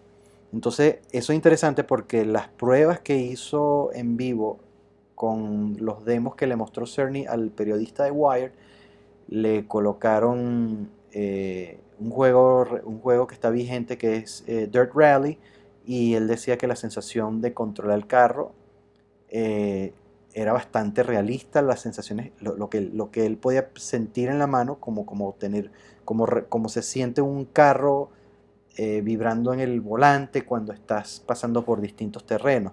Y el otro demo que le colocó fue un carácter moviéndose sobre distintas superficies, lodo, arena, agua, y en todas estas se sentía este, la diferencia, que era, que, era muy impresionante la demostración. Y lo que también hacía más impresionante es que aparte de eh, el, haptic feedback que va a reemplazar el, vibración tradicional, es que los gatillos van a ser ajustables y van a, van a ofrecer este, resistencia mecánica dependiendo del juego si es un gatillo. Eso está muy interesante. Eso también lo leí y me dejó loco. Si, si estás jalando un, el cordón, la cuerda de una flecha, se siente la resistencia eh, y que junto a la vibración que te va a agregar el haptic feedback, que la combinación era bastante realista. Y esto fue lo que le impresionó mucho al, al periodista, más que cualquier otra cosa, porque obviamente no hay ningún juego este, detrás de cámaras que, que, que se le mostró. Pero, tú sabes que eh, cuando, cuando lanzaron. Todo esto es muy interesante. Es muy interesante que PlayStation lo lleve, pero una vez más, eh, fíjate cómo Nintendo pone la pauta, ¿no? Porque eh, cuando, cuando, lanzaron el Switch, me acuerdo yo, en, en, la presentación que hicieron en Nueva York a la prensa, la primera vez que la prensa pudo tocar ese, eso, los controles, ellos hablaban que era sensación táctil HD. Así la llamamos. Eh, el Switch tiene, el, tiene este, unas vibraciones de mayor precisión que se llama HD Rumble, pero no sigue siendo la misma tecnología de vibración que usa este, el, control de la Xbox y el PlayStation. Así que no es nada, es mejor, es un poquito más avanzado, más preciso.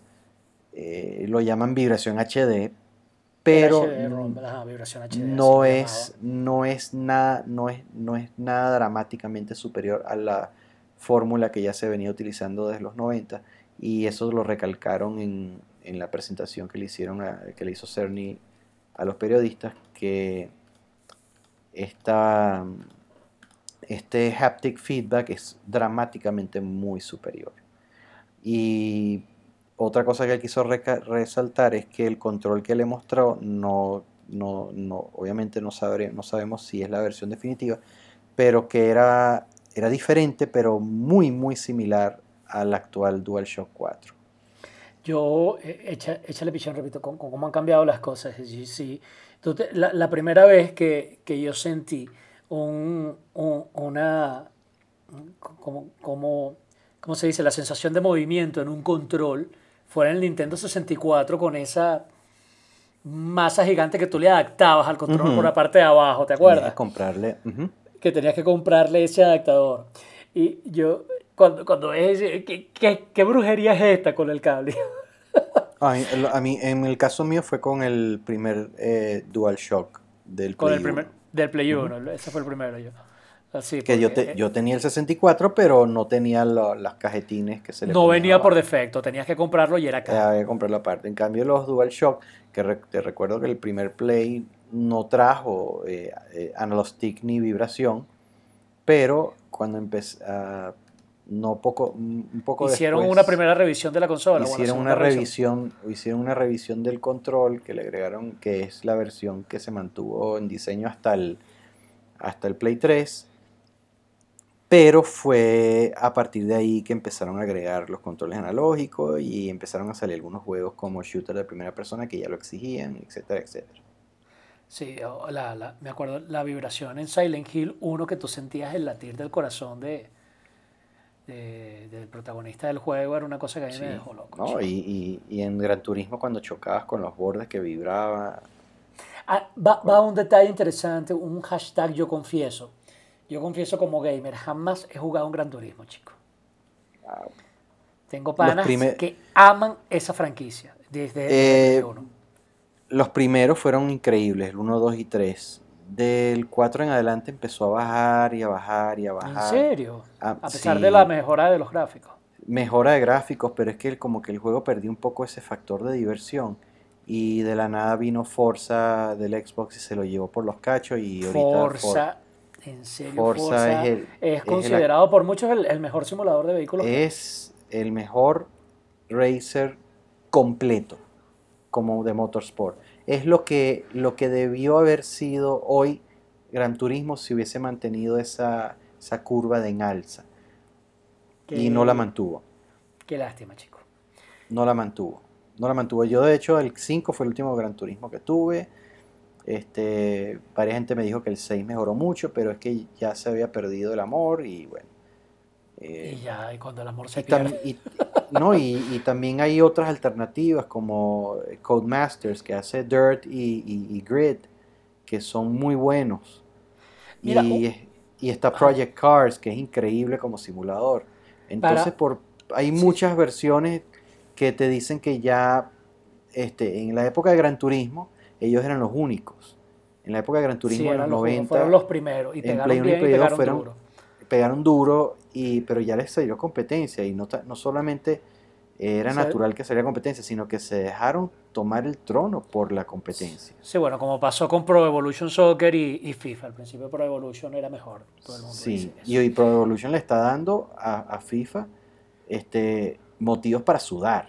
Sí, sí, ellos nunca se han rendido. sudar que FIFA ha tenido que competir y es bueno porque FIFA ha mejorado muchísimo. O sea, ha tenido que tomar... sombra me- continua de Pro Evolution. Ha eh, FIFA pero ha mejorado se muchísimo dejaron, en los últimos se dejaron años. quitar el liderazgo y sigue ahí. FIFA No, sigue no, bueno, te puedo decir que FIFA, ah, se- es, bueno, se- FIFA eh, empezando esta generación se dejó quitar el liderazgo por FES. Pero mira, de cara a los últimos tres años, te puedo decir que FIFA ha retomado de nuevo su liderazgo eh, por las innovaciones que, que, que- que le ha, ha estado obligado a hacer. Eh, en las últimas tres versiones, sin contar esta, las tres anteriores, ellos introdujeron la parte de la, de la campaña del jugador ficticio Alex Hunter, que es bastante buena. Y Sí. como, como ellos prometieron que solo iba a ser una trilogía, iba a durar nada más que tres versiones, ellos tenían que venir con algo fuerte para contrarrestar esto. Y el año pasado le dieron el golpe de, de gracia, pero feo, feo, a, a PES con la exclusividad de la Champions. Entonces. El torneo de la Champions está a partir de FIFA 19 Total. y te, te digo que es excelente. Otra de las cosas que mantiene a FIFA eh, eh, muy competitivo es su, su Fantasy Football, que es el, el Ultimate Team, que es muy bueno. Es su fuente principal, que aunque tú no lo creas, es la fuente principal de ingreso de cualquier videojuego de Electronic Arts. Ellos tienen entradas de 800 millones de dólares al año nada más en microtransacciones por Ultimate Team. O sea, sácalo por ahí. Ningún juego le da tanta entrada de dinero, ni, ni, ni Battlefield, ni, ni Need for Speed, ninguna franquicia. Para que a los gringos no les guste FIFA. Ni siquiera FIFA, sino la- la- la- la- las microtransacciones, las barajitas. Las de- barajitas. para, para armar tu Ultimate Team.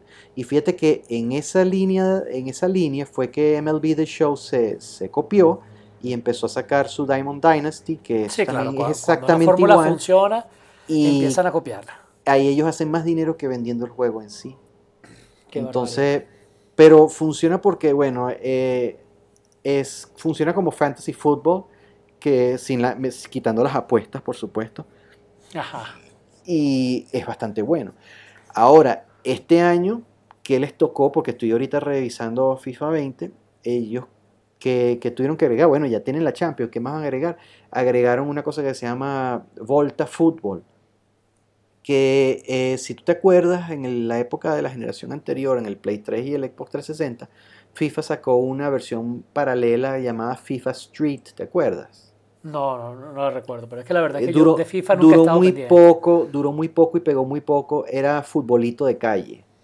Ah, ya me acordé. Sí, Se llama FIFA sí, Street. sí, sí, FIFA Street, ya, ya, ya me FIFA acordé. Street, ¿te acuerdas? Era Futbolito de calle, ya me acordé, Futbolito de calle, caimanera. Bueno, lo acaban de reincorporar. Ah, oye, ¿qué tal?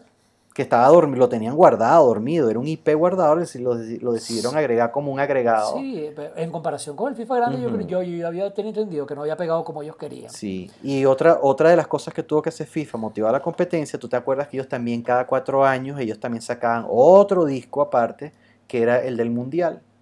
Ajá, y este año lo dieron gratis. ¿no? Y el año, y el año, año- el año del el Mundial, año, el año del Mundial lo, lo, lo agregaron, lo, lo agregaron gratuito como un DLC. Que todo el entonces- mundo andaba súper feliz por eso, exacto. De Ajá, gratuito del entonces, mundial. y fue excelente. Yo, ajá, entonces, batazo. eso, Se entonces un- una ganadora. ahí. el surgimiento de PES ha obligado, y bueno, nos divagamos mucho con esto de fútbol, que no era parte del tema, pero el surgimiento de PES como, como alza, como, como, como gran Obligó a FIFA competidor, obligó a FIFA a ponerse las pilas, porque FIFA estuvo desde el 2011 hasta el 2014, 15, que estaban que sacaban casi que el mismo juego con menús diferentes y cambio de roster. Eh, estaban dormidos, dormidos en Mira, sus laureles. Para, para retomar el tema de la Play 5 y antes de pasar al próximo, había una cosa que yo te quiero preguntar a ti que yo sé que no es precisamente tu característica favorita, pero una de las cosas que yo tengo entendido, que está confirmado para la Play 5 hasta el momento, es que van a continuar con la idea de la realidad virtual. Sí, ¿Qué sabes tú de eso? lo ¿Qué que, se ha dicho? Lo que Lo se ha que dicho yo. es que, primero, el, el kit actual del PlayStation 4 de VR va a ser retrocompatible. Compatible Va a con el de la Play 5. Sí, va a ser compatible Eso- con el. Eso me parece muy 5. bien, porque de hecho yo no tengo ese kit por caro, ¿viste? Porque Ahora, ese kit cuesta casi ahora, 300 dólares con todos los ahora, esto está confirmado. Hay una patente que acaba de introducir Sony sobre una mejora al kit actual. Entonces, ya eso te da a decir Mm, que va a venir una versión con mejor calidad gráfica en los visores y lo que se ve en la patente es que va a traer menos cables o se presume que va a ser inalámbrico, interesante. lo cual sería impresionante. Es El posible que sea E3 inalámbrico. Al que yo fui, estoy hablando el del 2018, el del año pasado, el de este año no fui, eh, tenían, estaba, había un estante que estaba, estaban exhibiendo precisamente eh, VR inalámbrico. No en ninguna consola, era... Sí, prototipo, es que existe. No, no, Es que ya, está, ya está a la venta, ya es comercial, pero era compatible con el de, Y de hecho, HTC. hay- Exacto, existe. Entonces, es pos- eh, eh, no sé, lo que se ve en la patente, que también ha quedado como duda, es que pareciera que la, la unidad es inalámbrica. Pero tú sabes que la patente ellos dibujan unas rayas para indicar, mira, esto es esto, esta parte es esta pieza.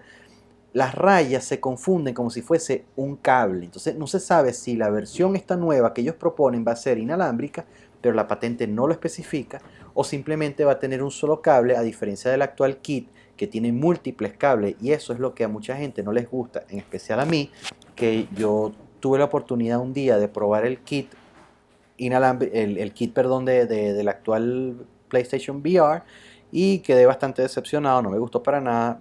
Soy del que personalmente, llámame muy a la antigua, pero no lo veo como algo que revolucione el gaming, no me gusta como, como interfaz de videojuego. Es un, una, vamos a decir, algo trivial para entretenerse un rato, algo casual. Para mí, no me entusiasma, no me parece como algo hardcore para estar jugando de las 6 de la mañana hasta las 2 de la mañana. Y en especial porque a mí esas cosas me dan dolor de cabeza. Por eso es que a mí no me gusta el cine 3D.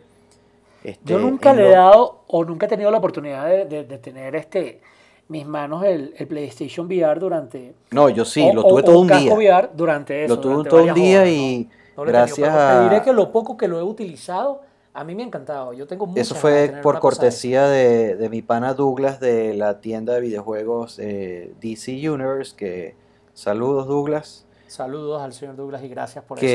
Que me lo prestó con toda su colección de juegos y de verdad que probé los demos, bien interesante, este, divertido por un rato, no como para jugar eh, hardcore largo rato.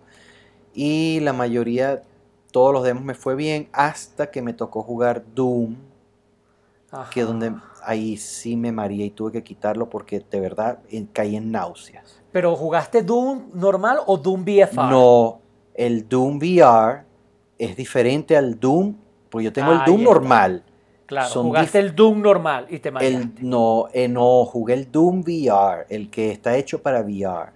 Ok. ¿Y, con ese fue que te mareaste? Me mareé. Qué barbaridad, chico. No, y, que quería probar, eh, porque él, tenía hasta, hasta Drive, eh, como Drive Club VR, pero no pude, ya, ya hasta ahí no llegué. Yo probé el Resident Evil y he probado unos cuantos jueguitos, tú sabes. Él tenía el Resident Evil también yo lo quería probar. con eso es una grosería. ¿eh? Yo lo quería probar, pero qué va. Es no aguanté, no aguanté. No es lo mío, no es lo mío, de y, verdad. Y la otra cosa que me gusta de, la tecnología VR, ¿sabes? E, es, la cuestión de que tú te pones ese casco, Bart, con unos buenos audífonos que te aíslan de ruido externo y tienes una pantalla de cine para ti solo, exacto. Eh, la, la simulación, ¿sabes? Claro, obviamente no es tecnología VR como tal, ¿no? Pero sí te aíslas del mundo y, y es pero puntos negativos del PlayStation VR que no me gustaron, a pesar de que era bastante interesante. Primero, este, mira, tienes que buscar la forma de que tengas una, un, ajuste perfecto, porque él cuesta mucho que, te, que, se, que se te amolde, pues no, no te puede entrar luz por ningún, por ningún lado, luz externa. Eso es una interesante. Yo los he probado en demos de PlayStation y siempre hay poca luz sí, es muy, muy difícil y aún en la comodidad aquí me costó, pero lo logré. Otra cosa es que, wow, es súper borroso. La resolución es muy, la resolución es muy baja, pero demasiado baja. Y este, el frame rate es 90 por segundo lo cual para los estándares del, del, ideal de un VR debería ser 120. Entonces 90 es lo mínimo como para que la mayoría no sufra este, náuseas y dolores de cabeza, pero para personas con cierta sensibilidad, eh, MOA es ya 90 es insuficiente. Mira, eh, pero tengo entendido que el Play 5 va a tener este 120 Hz. No, no, no, no Eso no, lo habían anunciado. No, no, no. Hasta ahora ni leí siquiera, yo eso? Él ni siquiera, él ni siquiera ni ha dicho nada de que los juegos van a ser estándar ni siquiera en 60 Hz. Hasta ahora no hay ningún detalle. Faltan muchas cosas por confirmar del Play 5. Primero, ¿qué, velocidad va a tener el CPU? aquí está la referencia que conseguí. Mira, Jim Ryan escúchame, escúchame. Hay cosas que todavía no se sabe, que no se han revelado, aparte de cómo va a ser el aspecto externo. La primera es ¿Cuál va a ser la velocidad de reloj del CPU? ¿Cuántos gigahertz va a tener eh, cada núcleo? Número 2. ¿Cuál va a ser el ancho de banda de la memoria? No se sabe eh, que eso es muy importante. Número 3. ¿Cuánta memoria va a tener? Número 4. ¿Va a tener Thunderbolt 3 si, usa, si va a usar USB-C? Este, número 5. ¿Va a haber alguna eh, estandarización de en cuanto los juegos van a ser todos nativos 4K? Y de ser así va a haber un impulso para que el, por fin el frame rate estándar mínimo sea 60. Esas cosas no se saben. Todavía no, no lo han. Aparte de las que ya dije del disco duro, que quiero, esas son las que más me preocupan. Ok. Sobre cómo va a ser la interfaz. capacidad y posible, y si, si van a permitir la, expansión la, la expansión por el usuario del disco duro estado sólido, que es lo que ellos están prometiendo con mucha fuerza. Entonces, bueno, yo creo que dejemos lo del Play 5 ahorita y tomamos el otro tema. Este va a ser un podcast un poco más largo de lo usual porque, bueno, ah, estamos usando. Teníamos dos, meses sin hablar, chicos. Estamos dos meses sin hablar y tenemos dos temas, es correcto. Entonces, bueno, no hay nada más que hablar del Play 5 porque no hay nada más que hablar del Play 5, pues ya dijimos todo, hablamos hasta, metimos hasta el VR, todos esos detalles que estuvieron oficiales y extraoficiales.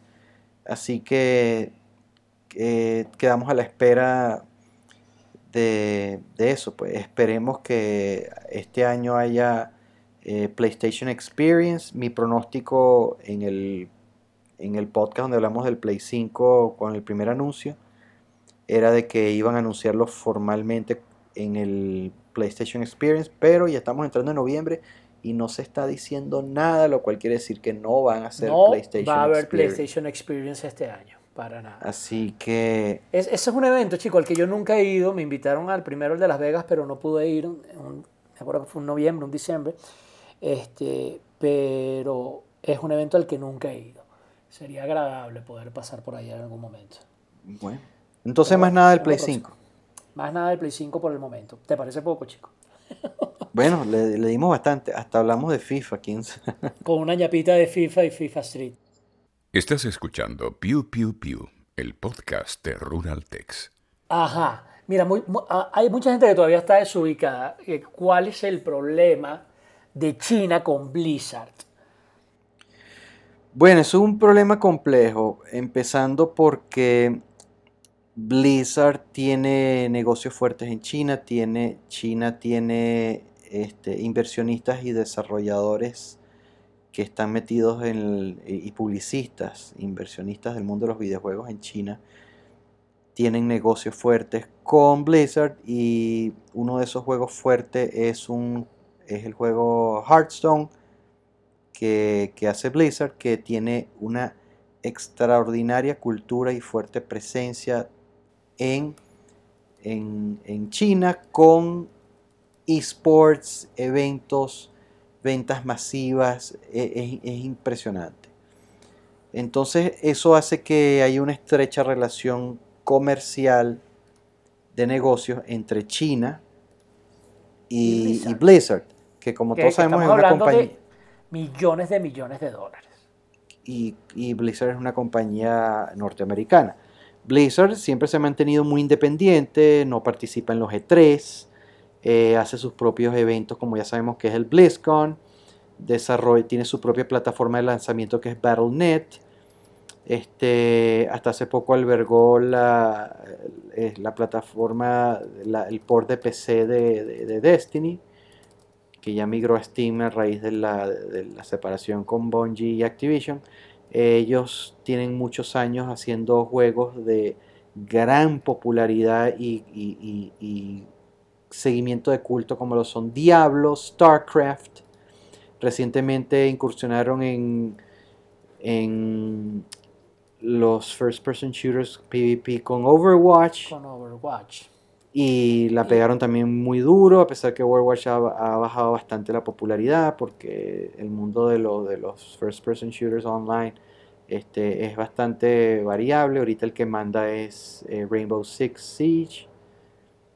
Pero por lo que, por lo que escuchas, ya sabes que, que Blizzard tiene muchísimas, tiene al menos 6 IPs de fuerte seguimiento de culto internacional pero donde ellos tienen uno de ellos que es Hearthstone, es el que está en China muy metido.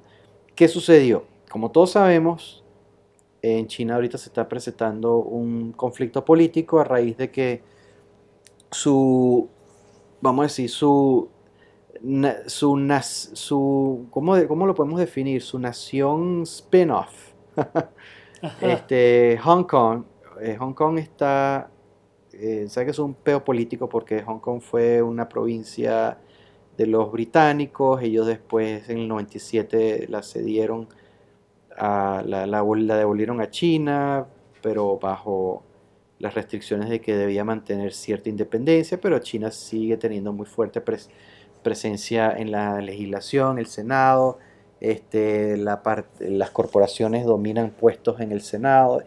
Y bueno, este, para el año 2040 y pico, no recuerdo exactamente el año, ya eh, Hong Kong va a ser 100% asimilada a territorio chino sin ningún tipo de, autonomía. Ahorita funcionan bajo cierta eh, semi, semidemocracia autónoma. ¿Qué pasa? Que en China eh, eh, Hong Kong China está presentando una, ¿cómo se dice? Una, una, ley de extradición a raíz de un incidente que hubo en Taiwán, donde una pareja china fue y el novio mató a la novia, entonces el, el carajo se devolvió a Hong Kong y no lo pueden extraditar a Taiwán porque no hay ley de extradición. China respondió cambiando una legislación donde se va a permitir esa extradición, pero metieron una cláusula escondidita y una, una adendum a esa ley donde ellos también se permiten el derecho de extraditar a cualquier persona de Hong Kong a China, al, territorio principal de China. Esto ¿Y eso qué tiene que ver con, videojuegos? Ya va, pero esto rompe con muchas libertades, porque los chinos iniciaron una serie de protestas y ya van como nueve meses de protestas en la calle, ah, que son muy fuertes. Y eso ha tomado partidos donde hay gente que se ha puesto a apoyar a China, que tú sabes es el David y China es el Goliath. Eh, eh, apoya, a, Hong Kong, que es el David y China es el Goliath. Entonces, ¿qué pasó? Que hubo un torneo de Hearthstone, el chamo, uno de estos competidores ganó y tuvo, ganó un premio económico más el título, pero él decidió en medio de estas protestas de hacer alzar su voz a favor de los del de Hong Kong.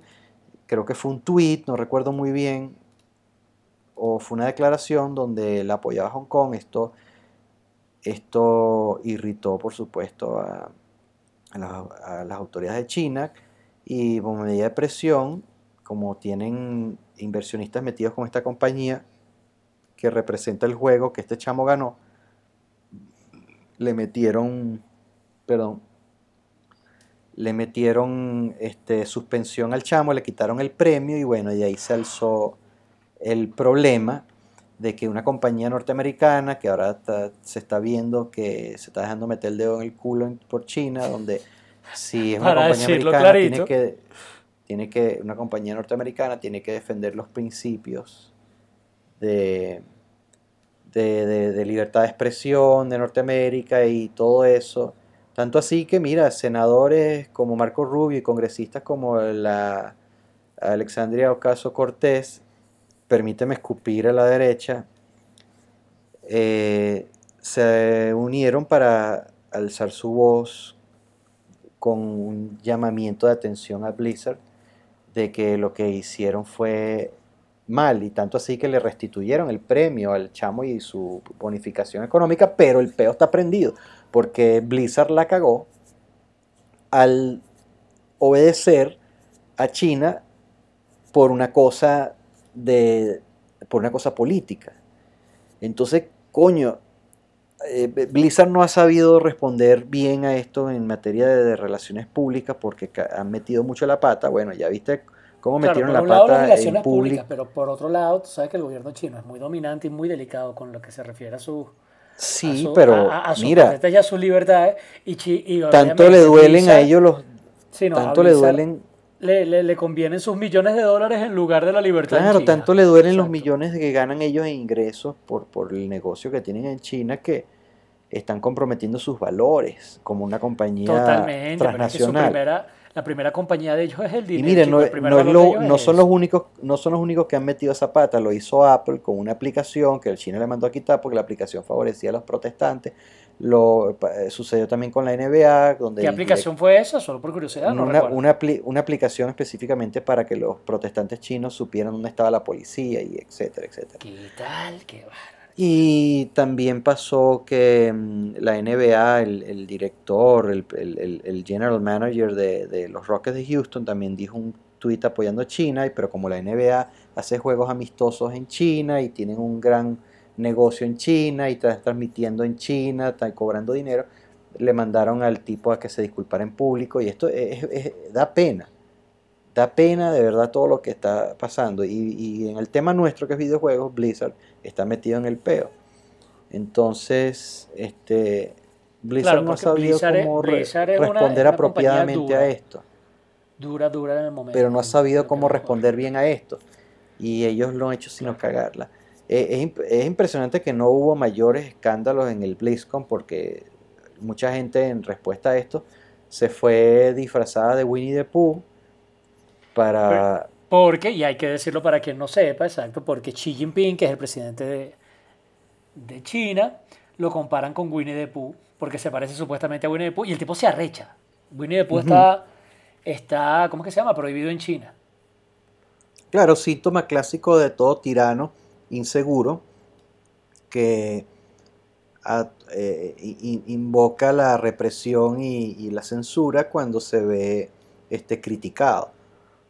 Con algo tan simple como una, como una sátira, como con una burla, con una caricatura, que es suficiente para incendiar su, su irracionalidad eh, y su inseguridad. Pero bueno, los billetes también el dinero también este, provoca inseguridades por eso que Blizzard está metido en este problema. Porque, bueno, ya estás viendo lo que, lo, ya estás viendo lo que pasó. Entonces, este, habrá que ver eh, cómo, eh, cómo, esto pica y se extiende. Porque eh, el mercado chino se ha abierto mucho al occidente y las compañías y transnacionales, sobre todo también hasta las japonesas, están metiendo las manos ahí porque quieren el dinero de ese gran mercado. Entonces Disney lo está haciendo y se está dejando meter el dedo en el culo, haciendo que los sensores chinos dicten el contenido de sus películas. Este, estamos viendo que, que con la apertura de, de los videojuegos como mercado con mínima censura se ha extendido en China, porque hasta hace cinco años estaba prohibido los videojuegos en China, por si no sabía. Y sobre todo el mercado de las consolas. Eso es lo que sucede con China y, y, Blizzard. Y bueno, hubiese gustado tener los otros dos carajos aquí hablando para hacer este tema un poco más extenso. Pero me gustaría saber qué opinas de eso. Yo, yo te digo una cosa, o sea, Blizzard, como tú dices, tiene varios juegos de culto. Uno de los que más, más dinero mueve en el planeta, uno en serio de los videojuegos que más dinero mueve en el, planeta es World of Warcraft. Y por ejemplo, tú lo has dicho, nos hizo falta Guzzi, que es el experto en el tema y que este año ha estado súper pegadísimo con la... El Classic. Con la, Ajá, con el Classic que lanzaron este año sobre World of Warcraft. Pero para que tengas una idea, actualmente cuánta gente está jugando World of Warcraft ahorita en, el mundo. ese juego ya lleva unos cuantos añitos en el mercado, ¿no? Eh, y te estamos hablando de que la, la suscripción a World of Warcraft son que 15 o 16 dólares al mes, si mal no recuerdo. World of Warcraft ya tiene más de una década. Más de una década y ya tiene más de 100 millones de personas que, conectadas pagando 15 o 16 dólares al mes. En otras palabras, multiplica 15 por 100 millones. ¿Cuánto es eso dinero mensual? ¿Cuánto es anual? O sea, estamos hablando de miles de millones de dólares. ¿Y por qué traigo yo estas cifras, Bart? Porque, lo, porque buena parte de esa clientela está en China. No solamente por clientes chinos, sino que hay muchos clientes y muchos jugadores occidentales de World of Warcraft que contratan chinos para que jueguen por ellos también, eh, para que, ¿cómo es que se llama?, consigan oro y hagan las partes, entre comillas, aburridas del juego. Tú sabes que eso, es una de las noticias que estaba leyendo y todo eso es un comercio que se mueve. Eh, y aunque eso, entre comillas, está prohibido por los estatutos de World of Warcraft, eso mueve dinero. Y lo que mueve dinero, chamo, mueve el mundo. Yo sí creo que, que Blizzard se va, a la, aunque éticamente, ellos, eh, ¿cómo es que se llama? Pueden hablar eso de las bondades de Occidente y todo ese rollo. Olvídate que cuando tú tienes un negocio de, miles de millones de dólares al año, pues tú tiendes a hacerte de la vista gorda, sencillamente por temor a perder esos mercados que, implican tanto dinero así de fácil. Y es lo que siempre ha pasado con China y con los regímenes comunistas y lo que va a seguir pasando. Eh, e, eso es lo que yo opino sobre, sobre lo, que está ocurriendo. Nada más para que tengas una idea. Bueno, pero es peligroso porque eh, entonces estamos dándole... sí, es peligrosísimo. Estamos dándole mucha cancha a un gobierno comunista, a un, a, un imperio comunista, a que extienda sus garras y se apodere del mundo y, se fortalezca económicamente, mientras todo el mundo este, se deja meter el dedo en el culo por ello, sobre todo gente como Apple que ahorita está contra la espada y la pared porque se dejó embelezar con las facilidades que China le ofreció para tener sus fábricas ahí, que ya no hayan cómo sacarlas de ahí, porque su, su modelo de negocio y su gallina de huevos de oro, que es el iPhone, está íntimamente, o sea, incrustada. Sí, incrustado con China. Entonces, antes era que ensamblaban el teléfono ahí con partes que venían de muchos sitios como Corea. Ahora todo el teléfono se fabrica ahí con piezas que ellos ya tienen con proveedores ahí, todo, hasta el último flex. Entonces, ¿tú sabes lo que costaría para que Apple se salga de China? Millones de dólares, 20%, de su ingreso trimestral. No. Eh, lo que costaría para los usuarios de Apple aumentarías el precio del iPhone. Del teléfono, claro.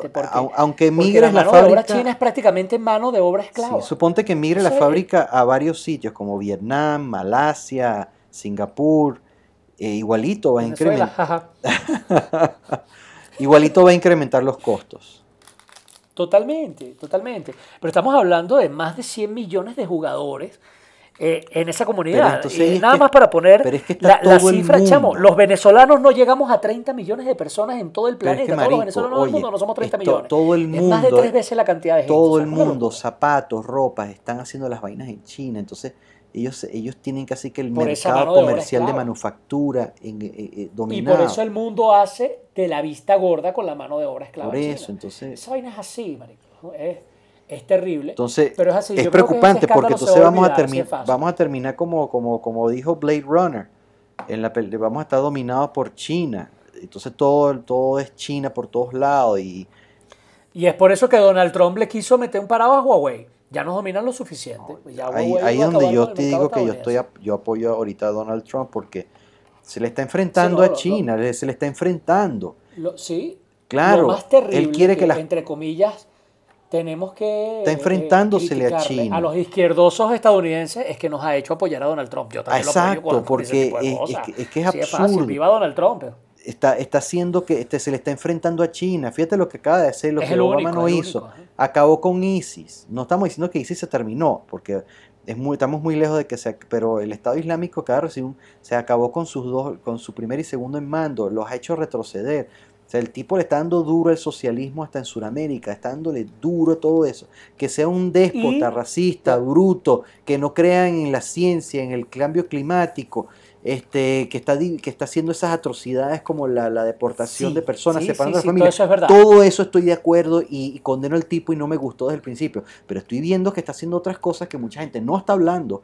Y, perdone, y, y perdona a los escuchas que estemos metiendo esta parte política que en contra de, las, nuestras propias políticas, de no hablar de eso, pero es que Donald Trump también ha subido la economía mejor eh, que, la, que, la que ha tenido Estados Unidos desde, desde los Clinton. desempleo en Estados Unidos. Desde los Clinton, la mejor alza económica, mejor desempleo, más producción dentro del país este, mejor calidad de vida, se ha eh, eh, incrementado el salario mínimo. Sí, él es muy procapitalista, pero es que, mira, yo prefiero eso que cualquier forma de socialismo, que cualquier forma de socialismo. Que hay fallas en los Estados Unidos gravísimas, sí, el bipartidismo, este, el, eterno problema con, los lobbies controlando el Congreso, las corporaciones metidas las manos en todo. Eh, hay, docenas de problemas, que el debilitamiento del sistema educativo, este, el sistema de salud que sigue siendo muy mercantilizado.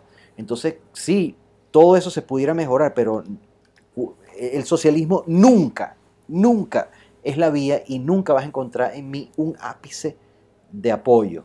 con, con eso. Y, así, con, no, y si Donald, ahí le estás predicando al Y si Donald Trump pues está en contra de eso y no quiere ver a los chinos, a pesar de que él tiene esa doble moral, porque él se deja meter el dedo en el culo por Rusia, que, y, Rusia está gobernada por, por un ex soviet que añora volver a esos años de, de, de un estado mafioso, un, estado, un, exacto, una, una, a una Rusia soviet romántica, porque ese tipo todavía vive en, en los 70 de la, de, de, la, de la Rusia soviética.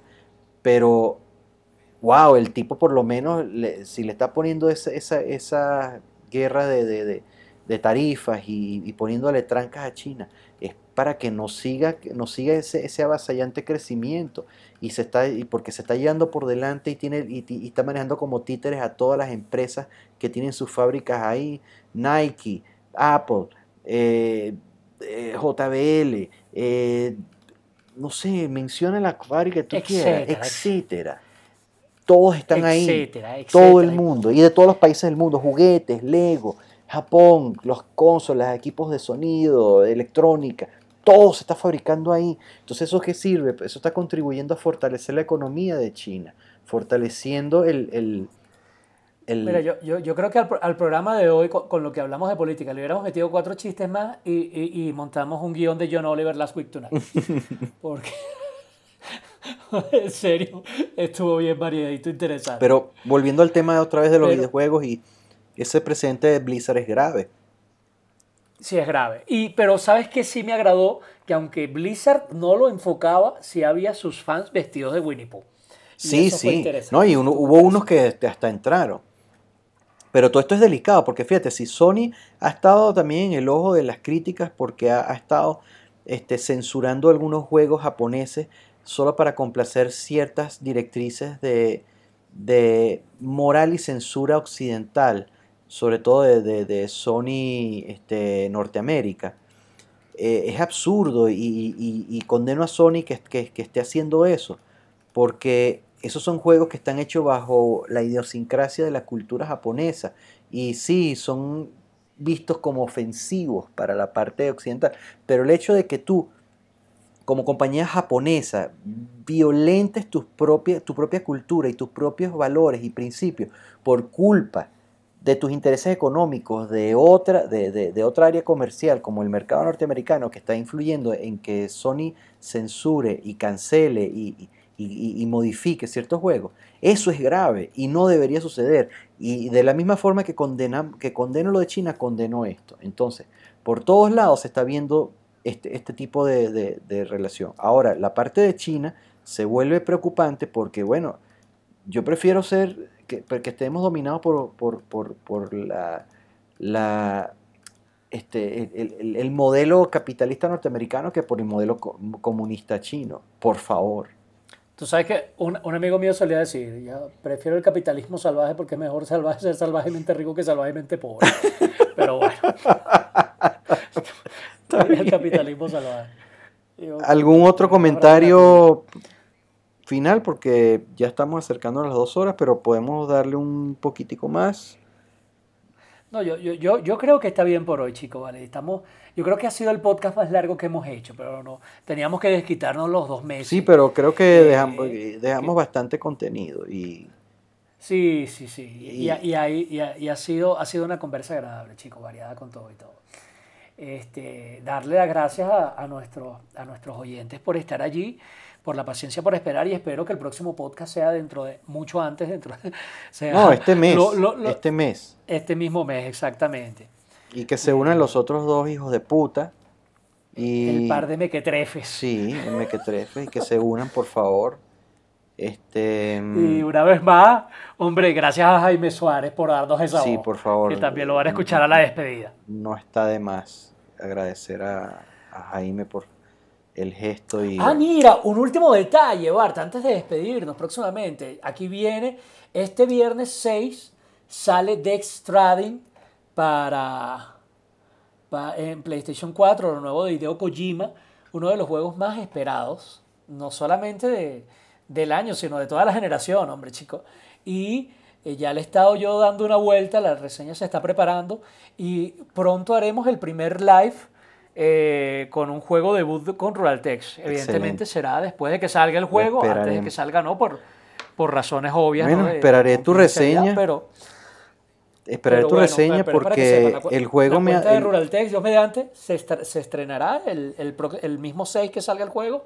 Me lanzaré un live ahí y después haremos la reseña. La video reseña y todo con la voz de Jaime. Estaré muy atento a tu reseña. Por lo menos de la presentación. Me, me, interesa mucho el juego, aunque no, estuvo, no estuvo dentro de mis prioritarios de esta temporada, pero sí de, que ha despertado mi gran curiosidad. Y bueno, bueno, es Kojima, del Toro, este muy interesante y, le quiero dar una vuelta, quiero, con el tiempo prudente, pero bueno, lo probaré, pero este más me interesa y estoy a la expectativa de tu reseña, entonces... Dale, chico, entonces nada. Bueno, entonces sí, tenemos, tenemos un poco de reseñas pendientes para, para este, este mes como ahí inmediatamente tendremos Children of Morta, viene FIFA 20, viene eh, Call of Duty Modern Warfare, viene Star Wars eh, Jedi Fallen Order, viene Death Stranding. Este, quizás ahí un tiempito le daremos a, unos rezagados que quedaron en el año que no, hubo tiempo, como Sekiro, eh, Metro Last Light.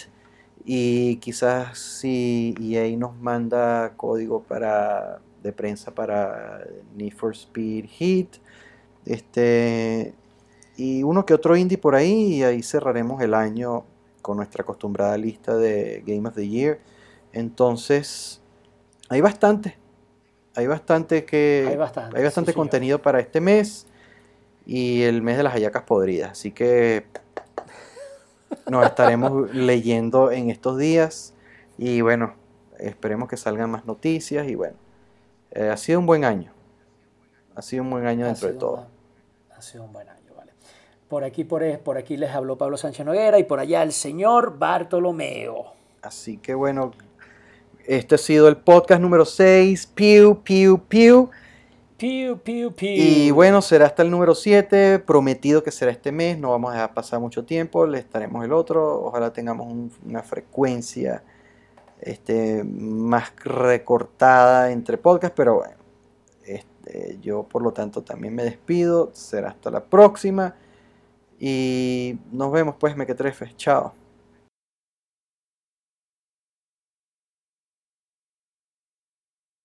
Esto ha sido el podcast de Rural.